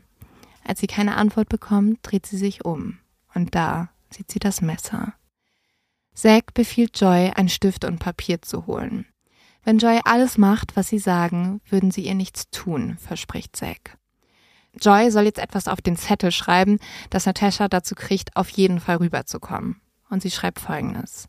Bitte komm schnell zu mir. Ausrufezeichen, Ausrufezeichen. Auntie J. Dann bringt Michaela den Zettel zu Nataschas Haus und hängt ihn an die Tür. Als sie wiederkommt, schaut Zack seine Frau erwartungsvoll an. Und er sagt, sie gehört dir. Ja. Zack will nämlich, dass Michaela Joy umbringt. Die sind so ein richtiges Horrorpaar. Ja, aber vor allem Zack ist der Horrormensch, weil Michaela will das nicht. Michaela merkt jetzt, dass ihr das alles viel zu viel wird und sie rennt einfach aus dem Haus. Ja, ich habe schon darauf gehofft, dass irgendwann so ein bisschen Menschlichkeit bei denen durchkommt, weil sie jetzt zwei unschuldigen Menschen Leid antun, die damit ja. überhaupt nichts zu tun haben. Also auch wenn man damit was zu tun hat, sollte man nicht dafür irgendwie gerecht werden, dass man aus einer Sekte austritt. Aber sie ist ja was, nicht mal also, aus der Sekte. Also die wollen ja die, die Natascha töten, um Ria weh zu tun. Ja, ja, genau. Die genau. hat ja gar nichts damit genau, zu tun. Das ist mega schlimm. Aber auch ja. Ria was anzutun, wäre natürlich ja. absolut nicht gerechtfertigt generell. Aber ja. dass sie, also wie wenig Gewissen und Menschlichkeit muss in dir sein, dass du einfach so zwei Menschen oder hier jetzt Joy hoffentlich nicht, aber. Oh. Ja, also Joy, die Nachbarin, versucht jetzt auch zu fliehen. Aber Zack holt sie ein. Nein. Mehrmals sticht er auf die Frau ein, schlägt ihr mindestens zehnmal mit dem Hammer auf den Schädel und versucht ihr die Kehle mit einem Taschenmesser durchzuschneiden. Alter. Oh. Joys kleiner Hund läuft durch das Blut seiner Besitzerin. Zack sperrt ihn in einen Schrank ein. Joy ist tatsächlich noch nicht tot und sie schafft es jetzt noch, mit letzter Kraft zum Telefonhörer zu krabbeln und den Notruf zu wählen. Dann stirbt sie. Ihr Notruf kann aber nur noch wenig retten, nämlich Natascha steht bereits vor der Tür und läuft somit in die Falle. Sie tritt und schlägt nach Zack, aber sie hat keine Chance. Wenige Minuten später ist auch Natascha tot. In ihrer Hand liegt der zerknüllte Zettel ihrer Nachbarin. Zack fährt zurück zu seiner Göttin Cecilia.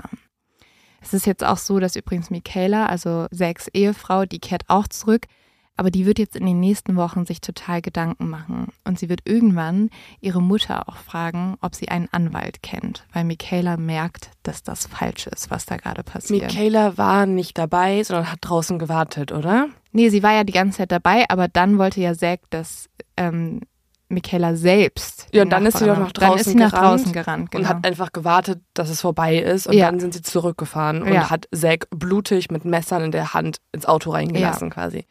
Okay. Also weiß sie ja ganz genau, was passiert ist. Sie weiß ganz genau, was passiert ist. Sie war ja auch bei der Planung und allem dabei. Aber sie merkt halt jetzt, dass das einfach falsch ist, was dort passiert. Oh, jetzt merkt sie das. Das ist ja toll. Ja, die ist auch noch sehr jung, ne? Also auch Anfang 20, aber trotzdem natürlich alles, alles komplett falsch, was dort passiert. Ich kann das gar nicht glauben, alles. Die Polizei vermutet einen Ritualmord. Und hm. sie verbinden die Tat zwar mit den Mitgliedern von Overcomers of the Christ, weil da war ja Natascha Mitglied, aber sie verdächtigen dadurch nur eine Person, Ria. Oh Mann, also sie vermuten eine Art von Sekte dahinter oder mhm. Gemeinschaft, ja. aber die falsche. Also sie gehen einfach nicht einen Schritt weiter. Sie haben aber schon mal richtig rausgefunden, dass Ria irgendwie da was mit zu tun hat, aber im falschen Sinne. Ja, und Ria ist natürlich total getroffen von dem Tod ihrer Freundin und sie ist sich aber auch immer noch sicher, dass Satan hinter diesen Taten steckt. Also, dass in Wirklichkeit Cecilia die Drahtzieherin ist, schnallt Ria auch immer noch nicht. Mein Gott. Und in den nächsten Tagen bekommt Ria jetzt immer wieder anonyme Nachrichten auf ihr Handy. Darin steht, Natascha betete nicht, als sie starb. Sie schrie wie ein Schwein.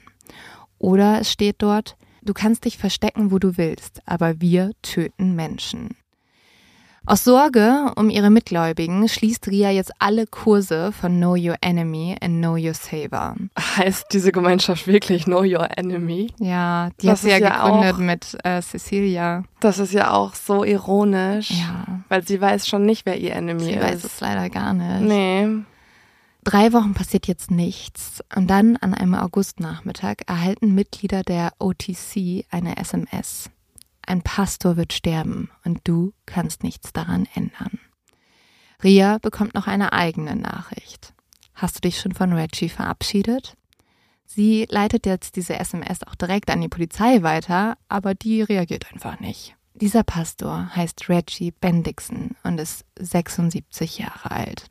Er hat gelegentlich auch Vorträge für die OTC gehalten und war aber mit Rian jetzt nicht besonders gut bekannt. Cecilia hat ihren Anhängern eingeredet, dass der Pastor mit falschen Gebeten Waisenkinder umgebracht habe.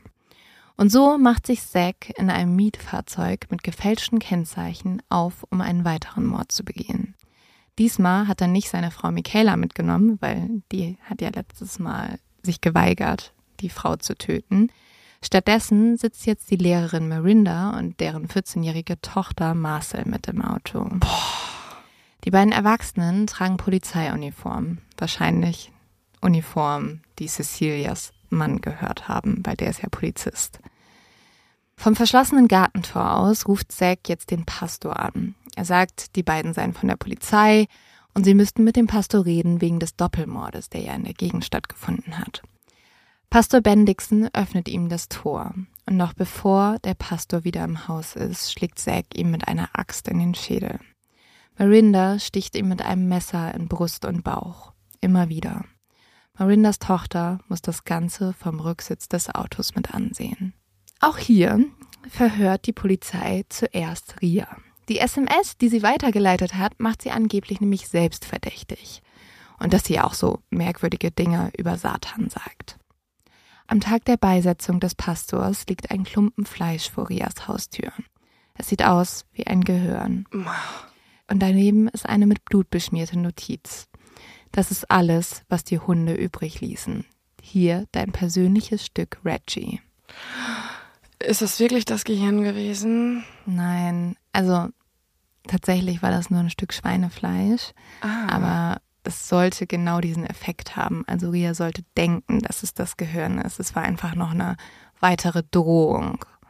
Das ist alles so krank. Vor allem irgendwie natürlich muss die Polizei das Ganze ernst nehmen, aber wenn jetzt Ria mit einem Stück Schweinefleisch zur Polizei gehen würde und sagen würde, das hier ist vom Pastor übrig geblieben und wurde mir geschickt und die finden raus, es ist gar kein Menschenstück, dann wirkt Ria ja auch super unglaubwürdig. Also es ja. ist alles irgendwie total konfus.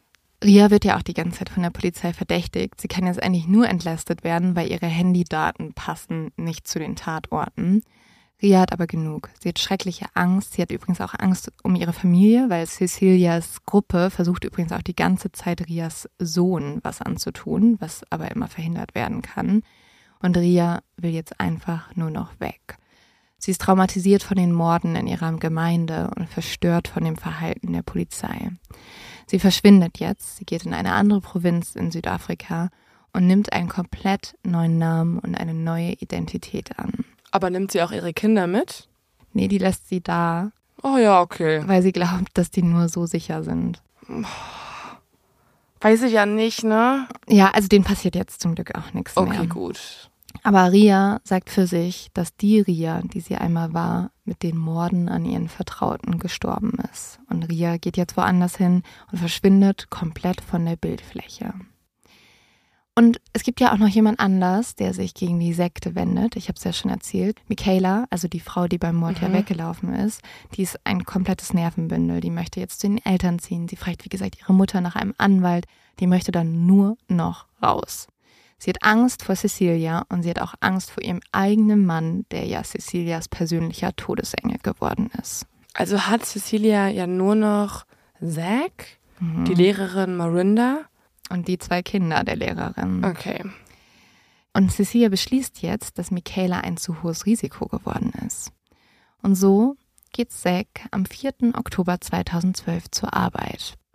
Vor hat er aber seiner Frau Schlafmittel in den Kaffee getan und seinen Haustürschlüssel der Lehrerin Marinda übergeben. Boah.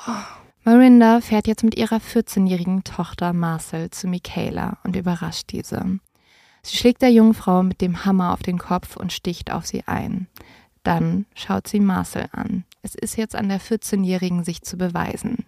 Sie muss zeigen, dass sie nicht wie Michaela das Ganze nicht ertragen kann und abhaut, sondern dass sie ein Teil der Sekte ist. Und so muss jetzt auch Marcel auf ihre übrigens ehemalige Freundin einstechen, weil Marcel hat immer ganz viel mit Michaela zusammen gemacht. Boah, ich finde das so krank, dass dieses Kind damit reingezogen wird. Marinda, die Lehrerin, die ist für mich fast der schlimmste Mensch da drin, weil die zieht ihre eigenen Kinder da rein, ne? Ja, die verstößt gegen so eine Sache, die man schwer als Frau irgendwie auch verstehen kann, gegen so Mutterinstinkt. Ja. Also der Instinkt ist es ja erstmal, ein Kind zu schützen Ja. vor bösen Einflüssen und nicht es zu was Bösem zu machen, äh, zu einer Person, die mordet. Ja. Das, das, das glaube ich, für uns jetzt gerade so schwer vorstellbar, aber Zack ermordet einfach seine Freundin. Ja. Also Seine alle, Frau. Seine Frau. Alle in diesem Fall tun den Menschen, die ihnen am nächsten standen, eigentlich was Schlimmes an am Ende Nur gerade. für Cecilia, ne? Nur bei Cec- ja, nur für Cecilia. Cecilia kriegt alle dazu, das zu Ja. tun. Und nur Cecilia kommt ja gerade eigentlich ganz gut weg. Und Michaela wird wirklich grauenhaft ermordet. 64 Einstiche werden am Ende shit. werden am Ende gezählt. Alle ihre Organe sind zerfetzt. Oh mein Gott. Marinda dreht danach die Heizung auf und legt eine Decke über die Tote, um die Ermittlung des Todeszeitpunkts zu erschweren. Dann klauen sie noch etwas Schmuck und elektronische Geräte, damit das Ganze wie ein Raubmord wirkt. Zack wiederum hat schon Tage zuvor sich darum gekümmert, dass eine Maklerfirma an genau diesem Tag für eine Hausbesichtigung vorbeikommt. Und so kommt Zack um 14 Uhr gemeinsam mit den zwei Maklern zurück nach Hause und lässt diese das Haus besichtigen und damit seine tote Frau finden. Er macht dann ein riesiges Schauspiel daraus. Er spielt den verzweifelten Ehemann, der zitternd und weinend die Eltern, die Schwiegereltern und die Polizei informiert. Und Was er hat ein Psycho- Alibi. Er war bei der Arbeit. Ja, ja. Und auch als die Leiche gefunden wurde, kann er beweisen, oh, ich bin zusammengebrochen, hier habt ihr Zeugen, die meinen psychischen Zusammenbruch bestätigen. Aber was für ein Psychopath, dass der das alles auch schauspielern kann. Das Ja. zeigt ja, was er für zwei Gesichter hat. Also man könnte ja denken, der ist auch in einem Wahn, der hat den, den Touch zur Realität verloren, der weiß nicht mehr, was ist real, was nicht. Aber das beweist ja jetzt, dass er schon sich sehr gut darüber bewusst ist, was gerade Falsches passiert. Er Ja. schauspielert ja komplett. Mich erinnert Zack so unglaublich doll an diesen jungen Mann, der auch bei Charles Manson dabei war. Weil da gab es ja auch so einen Mann, der die ganzen Morde ausgeführt hat und der auch Sharon Tate so barbarisch ermordet hat. Und da muss ich die ganze Zeit bei Zack dran denken. Ja, es ist spannend, wie dann verschiedene Sekten eine ähnliche Dynamik aufweisen. Also ein so ein Handlanger, der, der die ganze Drecksarbeit ausführt, wie jetzt in diesem Fall. Und dann auch so ein paar, die sich dann irgendwann davon abwenden, aber auch noch nicht trauen, zur Polizei zu Ja. gehen. Und dieser Tod der jungen Michaela, der verstärkt natürlich jetzt total diese Abhängigkeit in der Sekte. Weil jeder weiß, er könnte das nächste Opfer sein, wenn er sich von Cecilia abwendet. Zwei, drei Jahre vergehen jetzt und LeRoux, der Sohn der Lehrerin, macht seinen Schulabschluss und fängt an, als Assistent in sechs Versicherungen zu arbeiten. Seine Schwester Marcel geht weiter zur Schule und ihre Mutter lehrt Englisch an der Highschool. Stell dir mal bitte vor, an deiner ehemaligen Schule waren einfach so drei Mörder, Ja. die miteinander verwandt sind. Ja. So eine Schülerin, ihre Mutter eine Lehrerin und äh, dann noch einen, einen Bruder. Ja, und diese Holy Lehrerin shit. ist wirklich wie aus dem Film, ne? Weil die unterrichtet nicht nur dort, äh, sie versteckt auch alle Waffen in ihrem Klassenraum. Mein Gott. Ja. Mhm. Leute, falls ihr noch zur Schule geht, checkt mal kurz den Schrank bei euch im Klassenzimmer aus. Zack wiederum ist ja total erfolgreich, also der verdient ja unglaublich viel Geld und mit diesem Geld versorgt er weiterhin das fiktive Waisenheim. Ähm, äh, komischerweise ist das aber auch so, dass die arbeitslose Cecilia jetzt auf einmal ganz viel Sachen hat. Die hat ein neues Motorrad, die hat eine Playstation, die hat einen großen Fernseher. Das kommt alles auch damit. 2015 kündigt dann aber Zack seinen Job bei der Versicherungsfirma und gründet ein eigenes Unternehmen als Finanzberater. Er hat nämlich auch noch die ähm, Lebensversicherung ja seiner Frau bekommen, die er mit umgebracht hat oder den Mord zumindest geplant hat. Und mit dieser Lebensversicherung wird er jetzt ein bisschen übermütig und beschließt, ein eigenes Unternehmen zu gründen. Natürlich mit dem Wunsch, noch mehr Geld zu verdienen. Aber er verzockt sich. Uh. Und dadurch wird Zack und die ganze Sekte jetzt pleite. Sie haben nur noch das Lehrerinnengehalt von Marinda. Und das reicht absolut nicht für die Drogen, für die teuren Elektrogeräte und die lustigen Abende im Pub. Also das ist ja alles schon absolut crazy, was hier passiert. Und mhm. ich kann gar nicht glauben, dass das bisher noch nicht aufgeflogen ist. Also was bitte macht denn die Polizei die ganze Zeit? Es ja. gab mehrere Leichen im Umfeld ja. von dieser Sekte und auf die letzte, auf die Michaela, wurde ja auch tausende Male eingestochen. Mhm. Da ist ja, das war ja eine Beziehungstat oder zumindest eine Tat mit dem persönlichen Motiv und nicht einen Raubmord, wie die das irgendwie darstellen wollten. Und das ist ja auf jeden Fall Grund genug, um da ausführliche Ermittlungen einzuleiten. Ja, die Polizei hat hier eine ganz schlechte Arbeit geleistet. Es soll aber auch einen Officer gegeben haben, der Cecilia unterstützt hat. Was? Ja, es gab nämlich auch mal einen Mann, der hat tatsächlich sogar so eine Aufzeichnung gemacht, wo alle Beteiligten, die Morde gestanden haben, die hat er dann zur Polizei gebracht, zu diesem Officer. Er hat ihm auch Schutz zugesichert und dann hat er nie wieder von dem gehört. Also diese Sekte. Also die arbeiten halt einfach, einfach, aktiv gerade nicht im Hintergrund. Die, die sagen die halt immer so, also bei Michaela wird der Fall als ungelöst abgestempelt. Oh ja. Bei den anderen ist es ein Raubmord. Es wird halt immer, es gibt irgendeine andere Erklärung jedes Mal. Aber Cecilia ist nicht die Verdächtige, nirgendwo. Also ich würde das ja verstehen, wenn das jetzt, ähm, wenn da jetzt eine ermordete Person liegt und der ganze Schmuck ist weg und das ganze Geld, dann würde ich verstehen, dass man vielleicht gerade auch in Ländern wie Südafrika, wo sowas ja tatsächlich öfter passiert als bei uns, dann auch ein logischer Gedanke ist der Polizei. Aber die Tatsache, dass auf sie unzählige Male eingestochen wurde und das in der Gegend anscheinend öfter passiert, das ist doch vielleicht mal ein Grund, warum man da ein bisschen stärker ermitteln sollte. Ja, das bestärkt natürlich das Gefühl, dass vielleicht da auch jemand bei der Polizei ein bisschen nachgeholfen hat. Es gibt jetzt noch jemanden, der sich Electus Berdeus anschließt und das ist John Bernard. John Bernard arbeitet in einer Druckerei, er nimmt auch extrem viel Drogen und vertickt die auch. John ist Anfang 40 und er ist ein alter Bekannter von Cecilia. Er arbeitet in einer Druckerei und er versorgt aber auch Electus Perdeus mit Drogen und so kommen die in Kontakt. John schließt sich jetzt der Sekte an ja, und tatsächlich hat John jetzt auch eine Idee, wie sie an Geld kommen könnten. Er arbeitet ja an dieser Druckerei und er schlägt vor, die Druckerei zu überfallen. Das tun sie jetzt auch und die ermorden die beiden Besitzer der Druckerei, ein Ehepaar. Also warum müssen die denn auch noch ermorden? Ja. Die können doch einfach die Druckerei überfallen. Warum müssen die auch noch so viele Menschen ermorden? Ja, das Ding ist, dass sie den Mann nach dem Code fragen, aber er gibt den Code nicht raus für den Safe.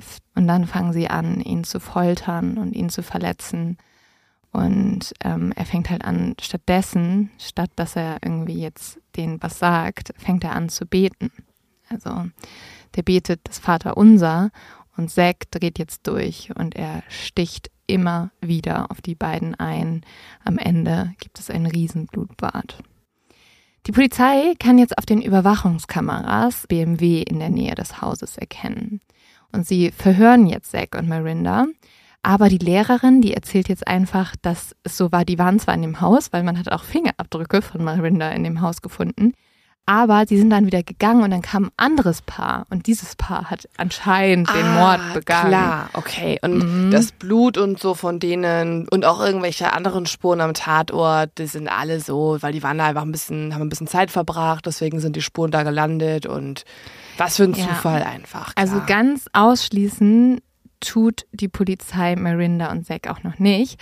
Deswegen sagen sie jetzt den beiden, die müssen nochmal wiederkommen für einen Lügendetektortest. Und dann schließen sie sie aus. Ja, aber Zack hat schreckliche Angst vor diesem Lügendetektortest. Ja, ich würde auch Zack als jemanden jetzt einschätzen, der vor sowas Angst hat, weil er glaubt ja auch an alle anderen paranormalen Dinge.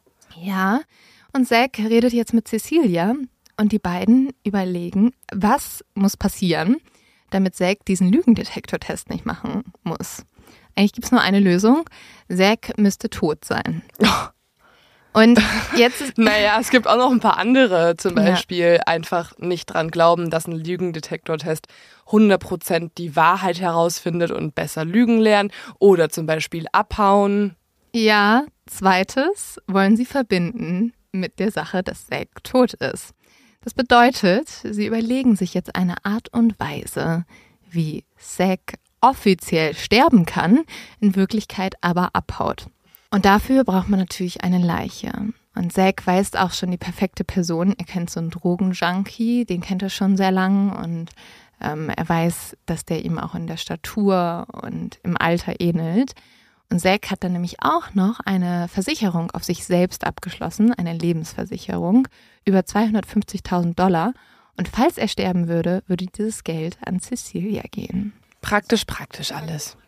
Aber ich habe auch das Gefühl, die müssen oft gar nicht morden und wollen aber noch so einen Mord irgendwo reindrücken. Ja. Also er könnte ja wirklich einfach auch, was weiß ich, abhauen ja. oder es gäbe auf jeden Fall auch noch eine Umgehung dieses Mordes. Und ja. es fühlt sich aber so an, als ob sie so sind. Wann können wir eigentlich das nächste Mal jemanden umbringen? Ah, jetzt haben wir wieder einen Grund. Mhm.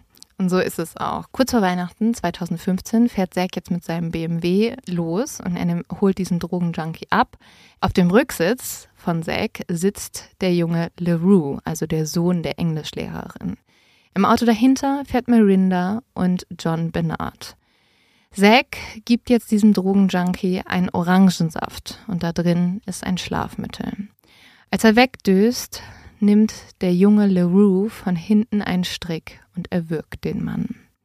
Jetzt tauschen sie die Autos, also die Leiche wird auf den Fahrersitz des Mercedes von Zack gelegt und sie legen Zacks Handy neben den Toten. Dann lassen sie das Fahrzeug einen kleinen Abhang runterrollen und setzen es in Brand. Die Leiche ist komplett verbrannt.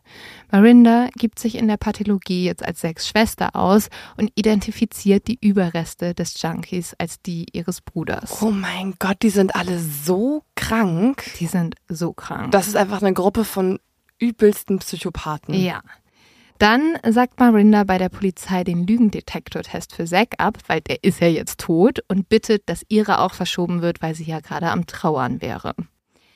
Der Freundin des ermordeten Junkies erzählt Marinda, dass dieser mit Dealern abgehauen sei. Zack selbst mietet sich jetzt unter falschen Namen in einem Hotel ein und hofft, bald das Geld der Lebensversicherung zu erhalten. Über Cecilia dann. Aber die Versicherung zahlt nicht, weil zum ersten Mal hat die Polizei jetzt doch ein bisschen Zweifel. Sie haben nämlich keine Bremsspuren gefunden und glauben deshalb nicht, dass das Auto wirklich einfach nur wegen einem Unfall von der Straße abgekommen ist. Und nach langer, langer Untersuchung kommen sie dann zum Ergebnis, es war ein Suizid. Deswegen ja. auch keine Bremsspuren. Sie gehen dem jetzt einfach nicht besonders viel mehr nach. Aber trotzdem ist natürlich das Problem, die Versicherung zahlt nicht, weil es ist nicht offiziell als Unfall abgestempelt worden. Und damit sind jetzt die Geldsorgen der Electus per Deus noch größer. Die sind sogar noch größer dadurch, dass Zack ja jetzt auch irgendwo in einem Hotel sitzt und das auch irgendwie bezahlt werden muss. Und er auch sein Handy verloren hat, was er auch noch am mhm. Tatort mhm. hinterlassen hat und sein Auto. Ja, ja. Also sie waren so, oh, wir haben mega den geilen Plan und jetzt ist es exakt das Gegenteil. Also es hat irgendwie gar nicht funktioniert. Aber ich fand, also ich hätte gedacht, bei der Polizeiarbeit, die wir bisher gesehen haben, dass es funktioniert hätte. Ja. Also ich kann verstehen, dass sie, in dem Punkt kann ich sie verstehen, dass ja. sie das vorhatten, um Geld zu kriegen. Jetzt glaubt die Sekte, muss sie erneut morden, um an Geld zu kommen. Und so passiert jetzt wirklich eine komplette Mordserie. Ach, jetzt erst? Jetzt erst. Im Januar 2016 fängt das alles damit an, dass Marinda und ihre beiden Kinder einen älteren Steuerberater überfallen und Geld von ihm erpressen. Dann töten sie den Mann. Vier Monate reicht das Geld jetzt aus. Dann verlangt Cecilia wieder Blut. Und jetzt eskalieren die komplett. Innerhalb von drei Wochen töten sie einen weiteren Steuerberater, einen Versicherungsvertreter und eine Immobilienmaklerin.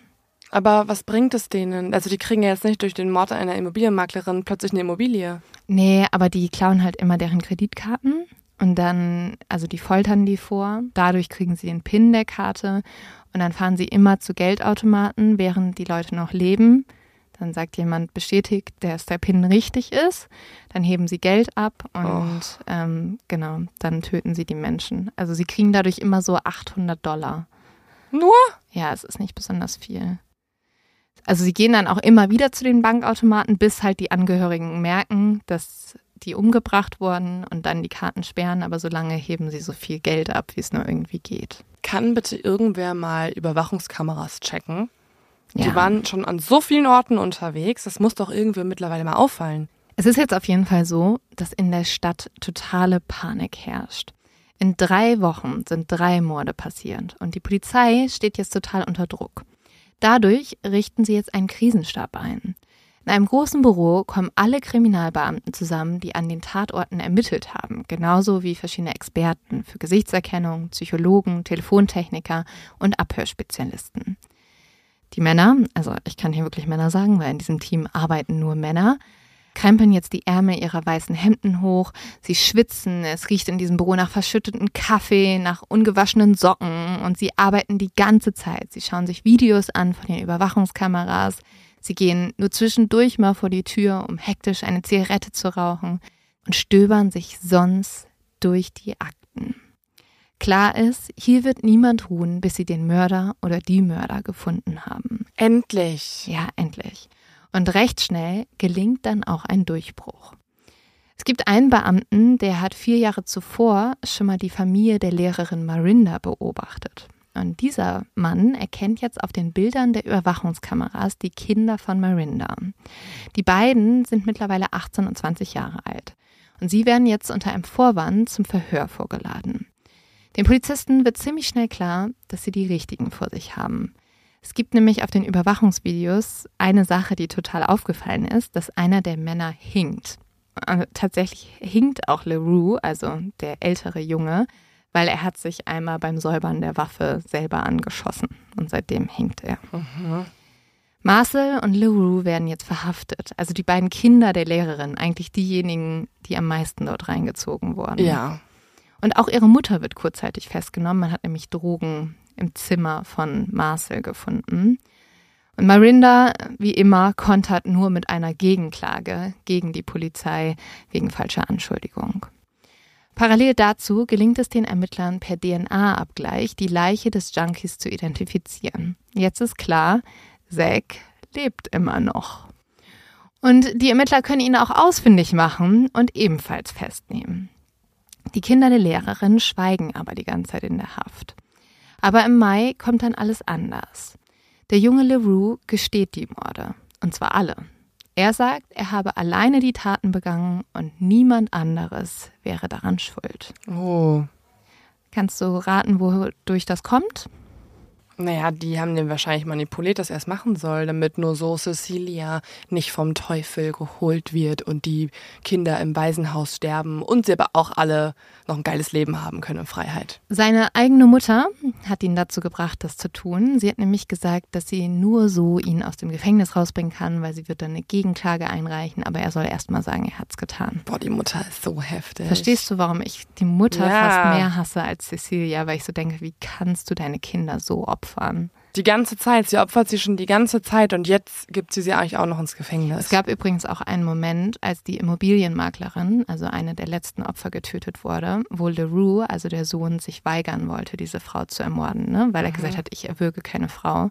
Dann hat die Lehrerin auf ihren eigenen Sohn mit der Waffe gezielt und hat gesagt, wenn du sie nicht umbringst, dann bringe ich dich um. Mein Gott. Das ist so, so schrecklich. Boah. Es gibt jetzt aber einen Ermittler, der glaubt das alles nicht. Und der setzt sich jetzt wirklich Monate mit dem Fall Tag und Nacht auseinander. Der Ermittler heißt Captain Ben Boyson und er schafft es, die Morde mit der Sekte zu verbinden. Er sieht auch als erster die Verbindung zu Zack, also dem wiederauferstandenen Toten. Und so schafft er es, dass die alle verhaftet werden und er überführt vor allem auch Marinda und Cecilia. Zunächst erstmal nur wegen Versicherungsbetrug. Aber dann kommt dieser Ermittler auf die Idee, sich das Klassenzimmer der Lehrerin mal genauer anzuschauen. Der Schulleiter weigert sich zunächst, weil er sagt, ach, das ist eine unserer vorbildlichsten Lehrerinnen.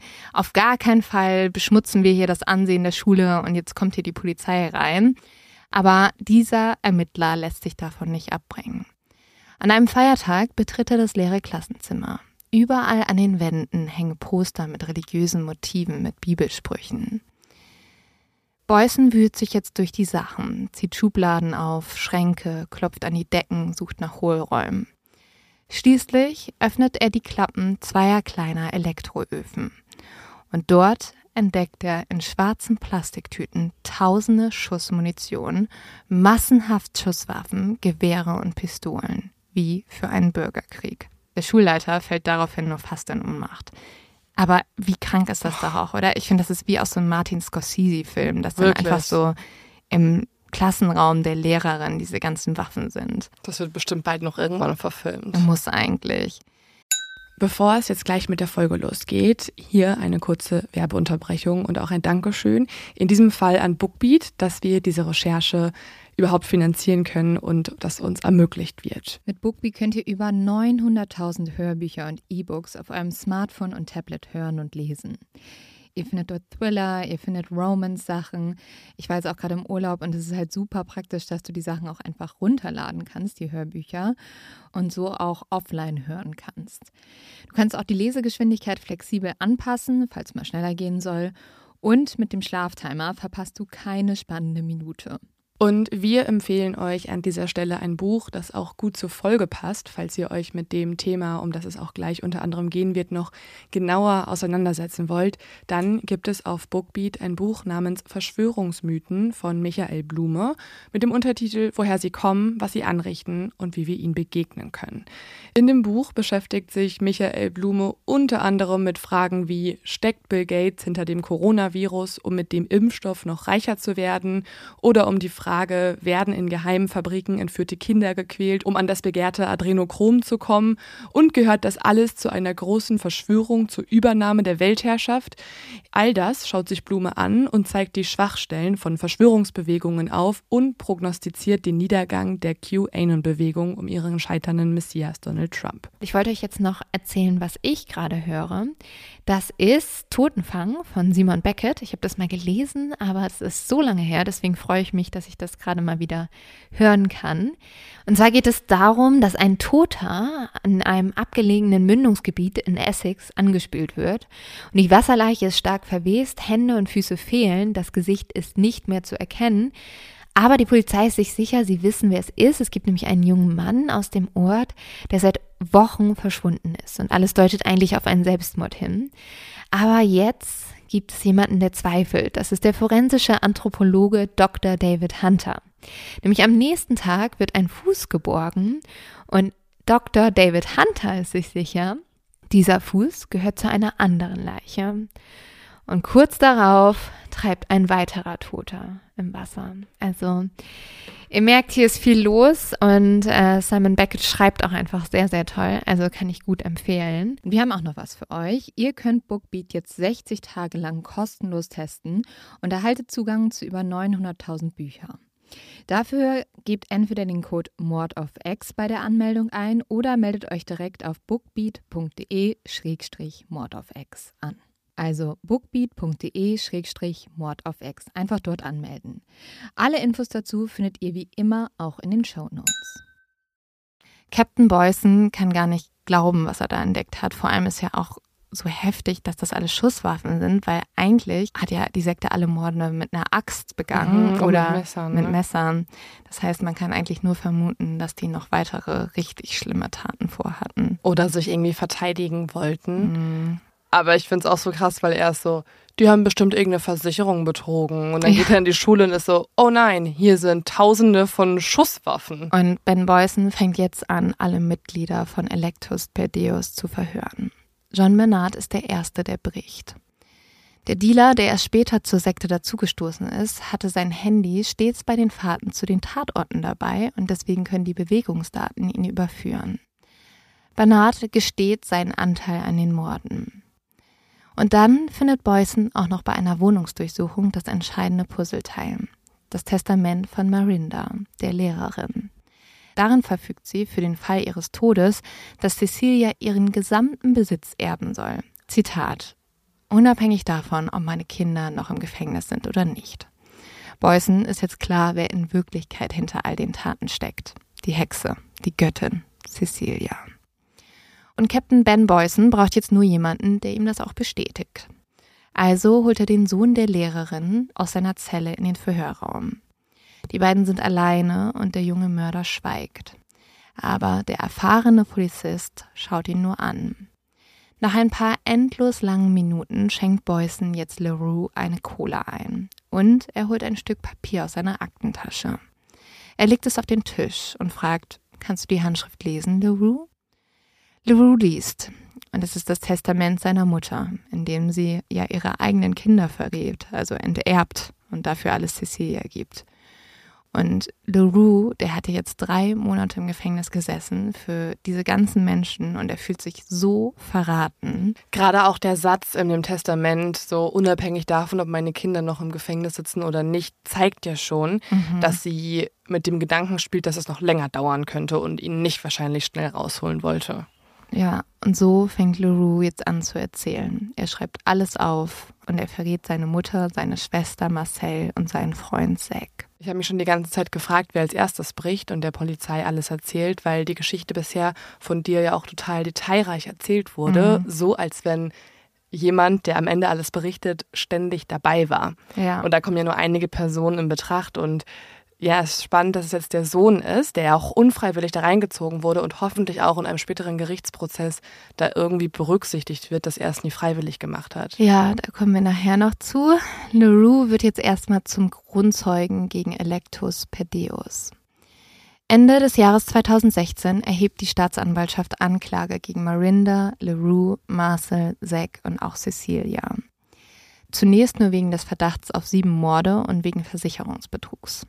Jean Bernard wird in einem Schnellverfahren zu 20 Jahren Haft verurteilt. Warum hat der denn jetzt ein Schnellverfahren bekommen? Der hat ja auch gestanden. Der hat ja als erstes eigentlich erzählt, was okay. ihm passiert ist. Der ist nur so spät in dieser Sekte dazugekommen, dass sie noch einen weiteren Zeugen brauchten. Nach weiteren Ermittlungen von Beuys wird die Anklage erweitert auf die vermeintlichen Ritualmorde von 2012 und die Ermordung von sechs Frauen Michaela. Der Prozess findet im Mai 2018 in Johannesburg statt. Die Lehrerin hat vorher aus dem Gefängnis heraus versucht, ihren Sohn zu vergiften. Zum Glück unerfolgreich. Captain Boyson erhält auch Todesdrohungen. Das hat Cecilia aus dem Gefängnis organisiert. Er hat eine Herzattacke durch den ganzen Stress, aber hört trotzdem nicht auf. Ganz im Gegenteil. Er findet noch eine weitere entscheidende Zeugin. Leo, hast du eine Idee, wer diese entscheidende Zeugin sein könnte? Ja, es gab ja eine Person, mit der dieser Fall gestartet hat, mhm. die irgendwann abgehauen ist, aber genug mitbekommen hat und das ist ja Ria. Genau.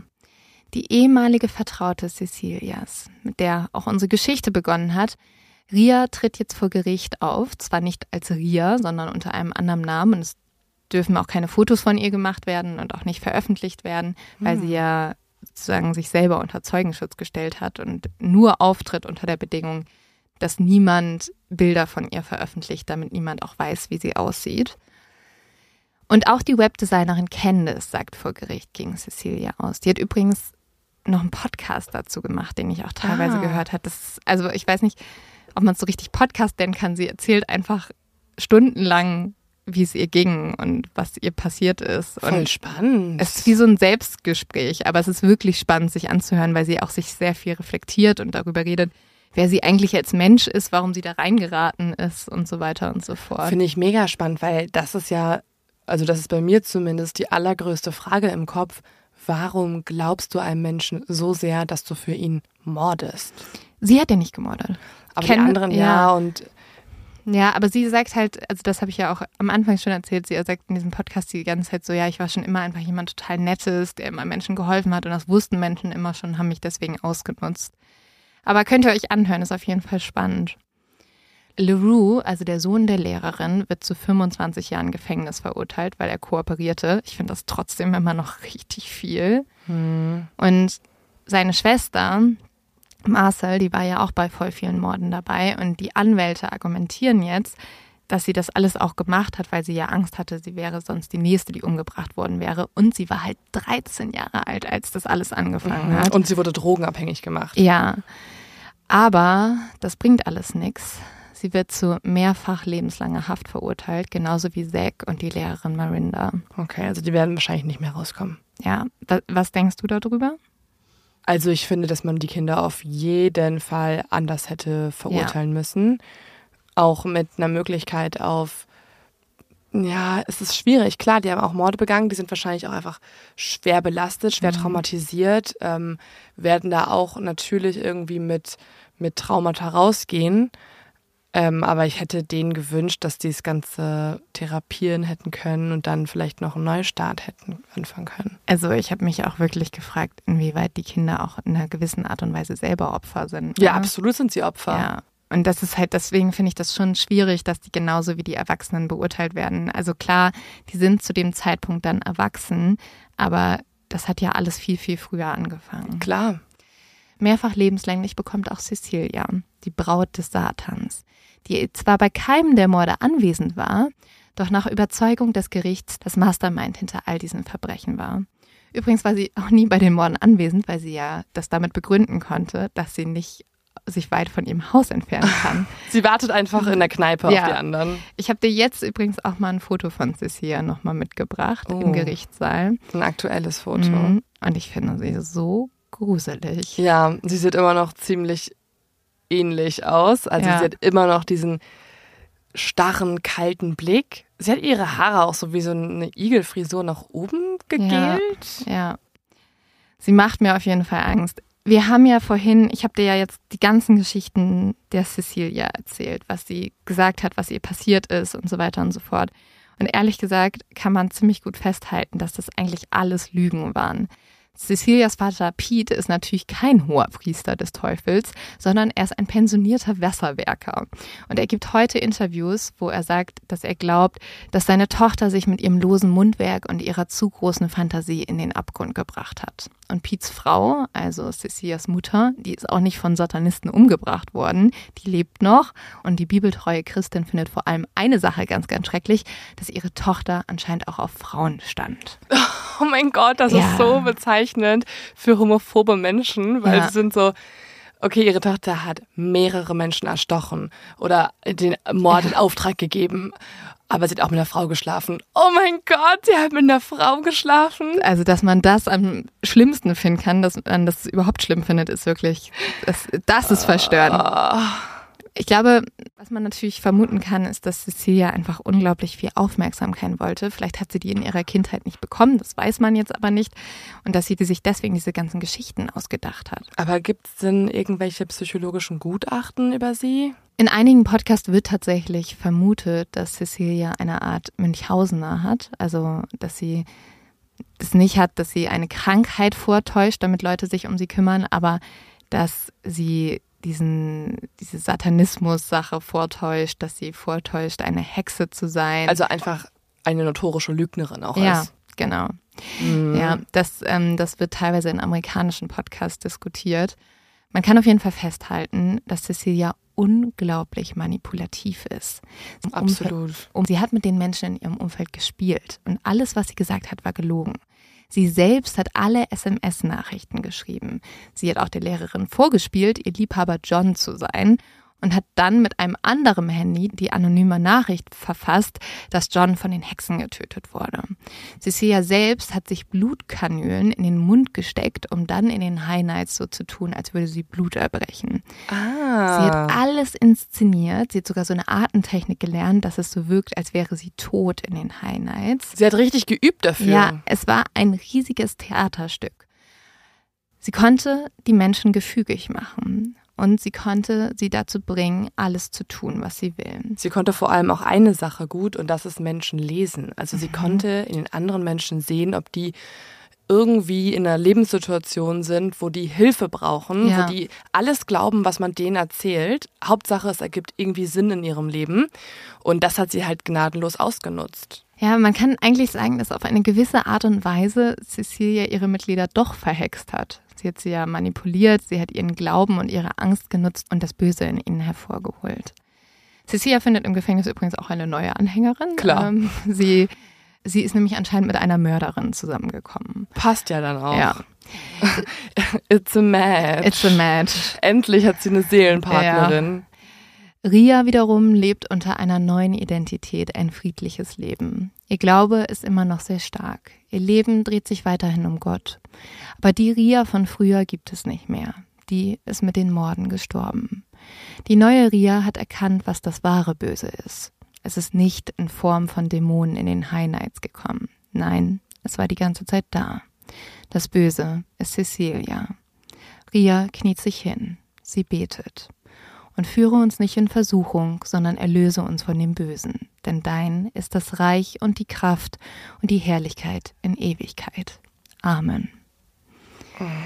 Dass du mit dem, dass du mit dem Vater unser endest, finde ich auch schon wieder gruselig. Ja. Also ich wünschte mir, dass in diesen Kreisen in Südafrika, wo ja die Angst vom Kommunismus bestand, vom Atheismus, dass man vielleicht dort sich doch ein bisschen mehr Nietzsche durchliest, damit man vielleicht nicht alles glaubt, sondern ein bisschen weniger glaubt. Einfach anfangen, weniger zu glauben. Das fände ich gut. Und damit kommen wir zum Ende von diesem absolut absurden Fall. Absolut absurd. Also ich habe mich wirklich ein paar Mal gefragt, ob Cecilia nicht eine super gute Fiction-Autorin Ja. geworden wäre. Sie hätte wirklich einfach in J.K. Rowlings Fußstapfen treten können. Sie hätte sich tolle, tolle Fiction-Romane ausgedacht. Da hätte sie ja auch vielleicht Anhänger gefunden, irgendwelche Follower auf Twitter. Ja. Und hätte auch ihre Fans und Leute, die für sie alles machen. Also, Mann, Leute, falls ihr überlegt da draußen, eine Sekte zu gründen mit lateinischem Namen, bitte nicht, weil das ist extra gruselig, dann ähm, überlegt doch erstmal, ob ihr nicht einen guten Thriller schreiben könntet. Und Ja. schreibt er den Thriller. Und Leo, ist unser Leos Tipp vielleicht diese Woche Harry Potter Filme zu gucken? Definitiv. Weil Oder, wie gesagt, Nietzsche lesen, wo es um keinen Gott geht und einfach nicht sowas glauben wie diese Leute hier. also ich muss ganz ehrlich sagen, ich glaube, wenn du mich und die meisten Leute vor die Wahl stellst, Nietzsche zu lesen oder Harry Potter zu gucken, dann gucken wir alle Harry Potter. Und Aber zwei Leute im Philosophiestudium Ja. sind so, oh, ich muss eh lesen. Ich muss das eh machen. Gut, Leute, lasst ein bisschen Fantasie in eure Welt. Und ich hoffe, ähm, wir haben euch jetzt wieder genug Albträume gegeben, nachdem wir euch ein paar Wochen alleine gelassen haben. Wir freuen uns wieder da zu sein. Wir freuen uns auf ganz viel Mord of X mit euch die nächsten Wochen. Jetzt ist alles wieder back to Ja. normal. Wir sind jeden Montag am Start. Also es gibt keine Pause Mode of X ab jetzt. Und ja, wir sind wieder vollkommen in der True Crime Recherche für euch. Und wenn ihr euch so doll wie wir freut, dass wir wieder da sind, dann fänden wir es richtig schön, wenn ihr uns eine Bewertung gebt, oder Leo? Das ist wirklich das Hilfreichste für uns. Also ähm, eine Bewertung, ein Kommentar auf Spotify und Co. Lieb das, bitte. Das ist bitte lieb. Bitte lieb. Bitte lieb. Bitte lieb. Äh, das ähm, macht uns immer extrem, extrem happy. Sonst kommen die Dämonen. Sonst kommen die Dämonen zu Sonst kommen euch. die Dämonen. Wir starten immer lieb, so, oh, es wäre so lieb und sonst werdet ihr verhext. Ja, und in dem Sinne sagen wir jetzt bis nächste Woche, ihr Lieben. Cheers. Ciao. Hex, Hex. Ciao, ciao.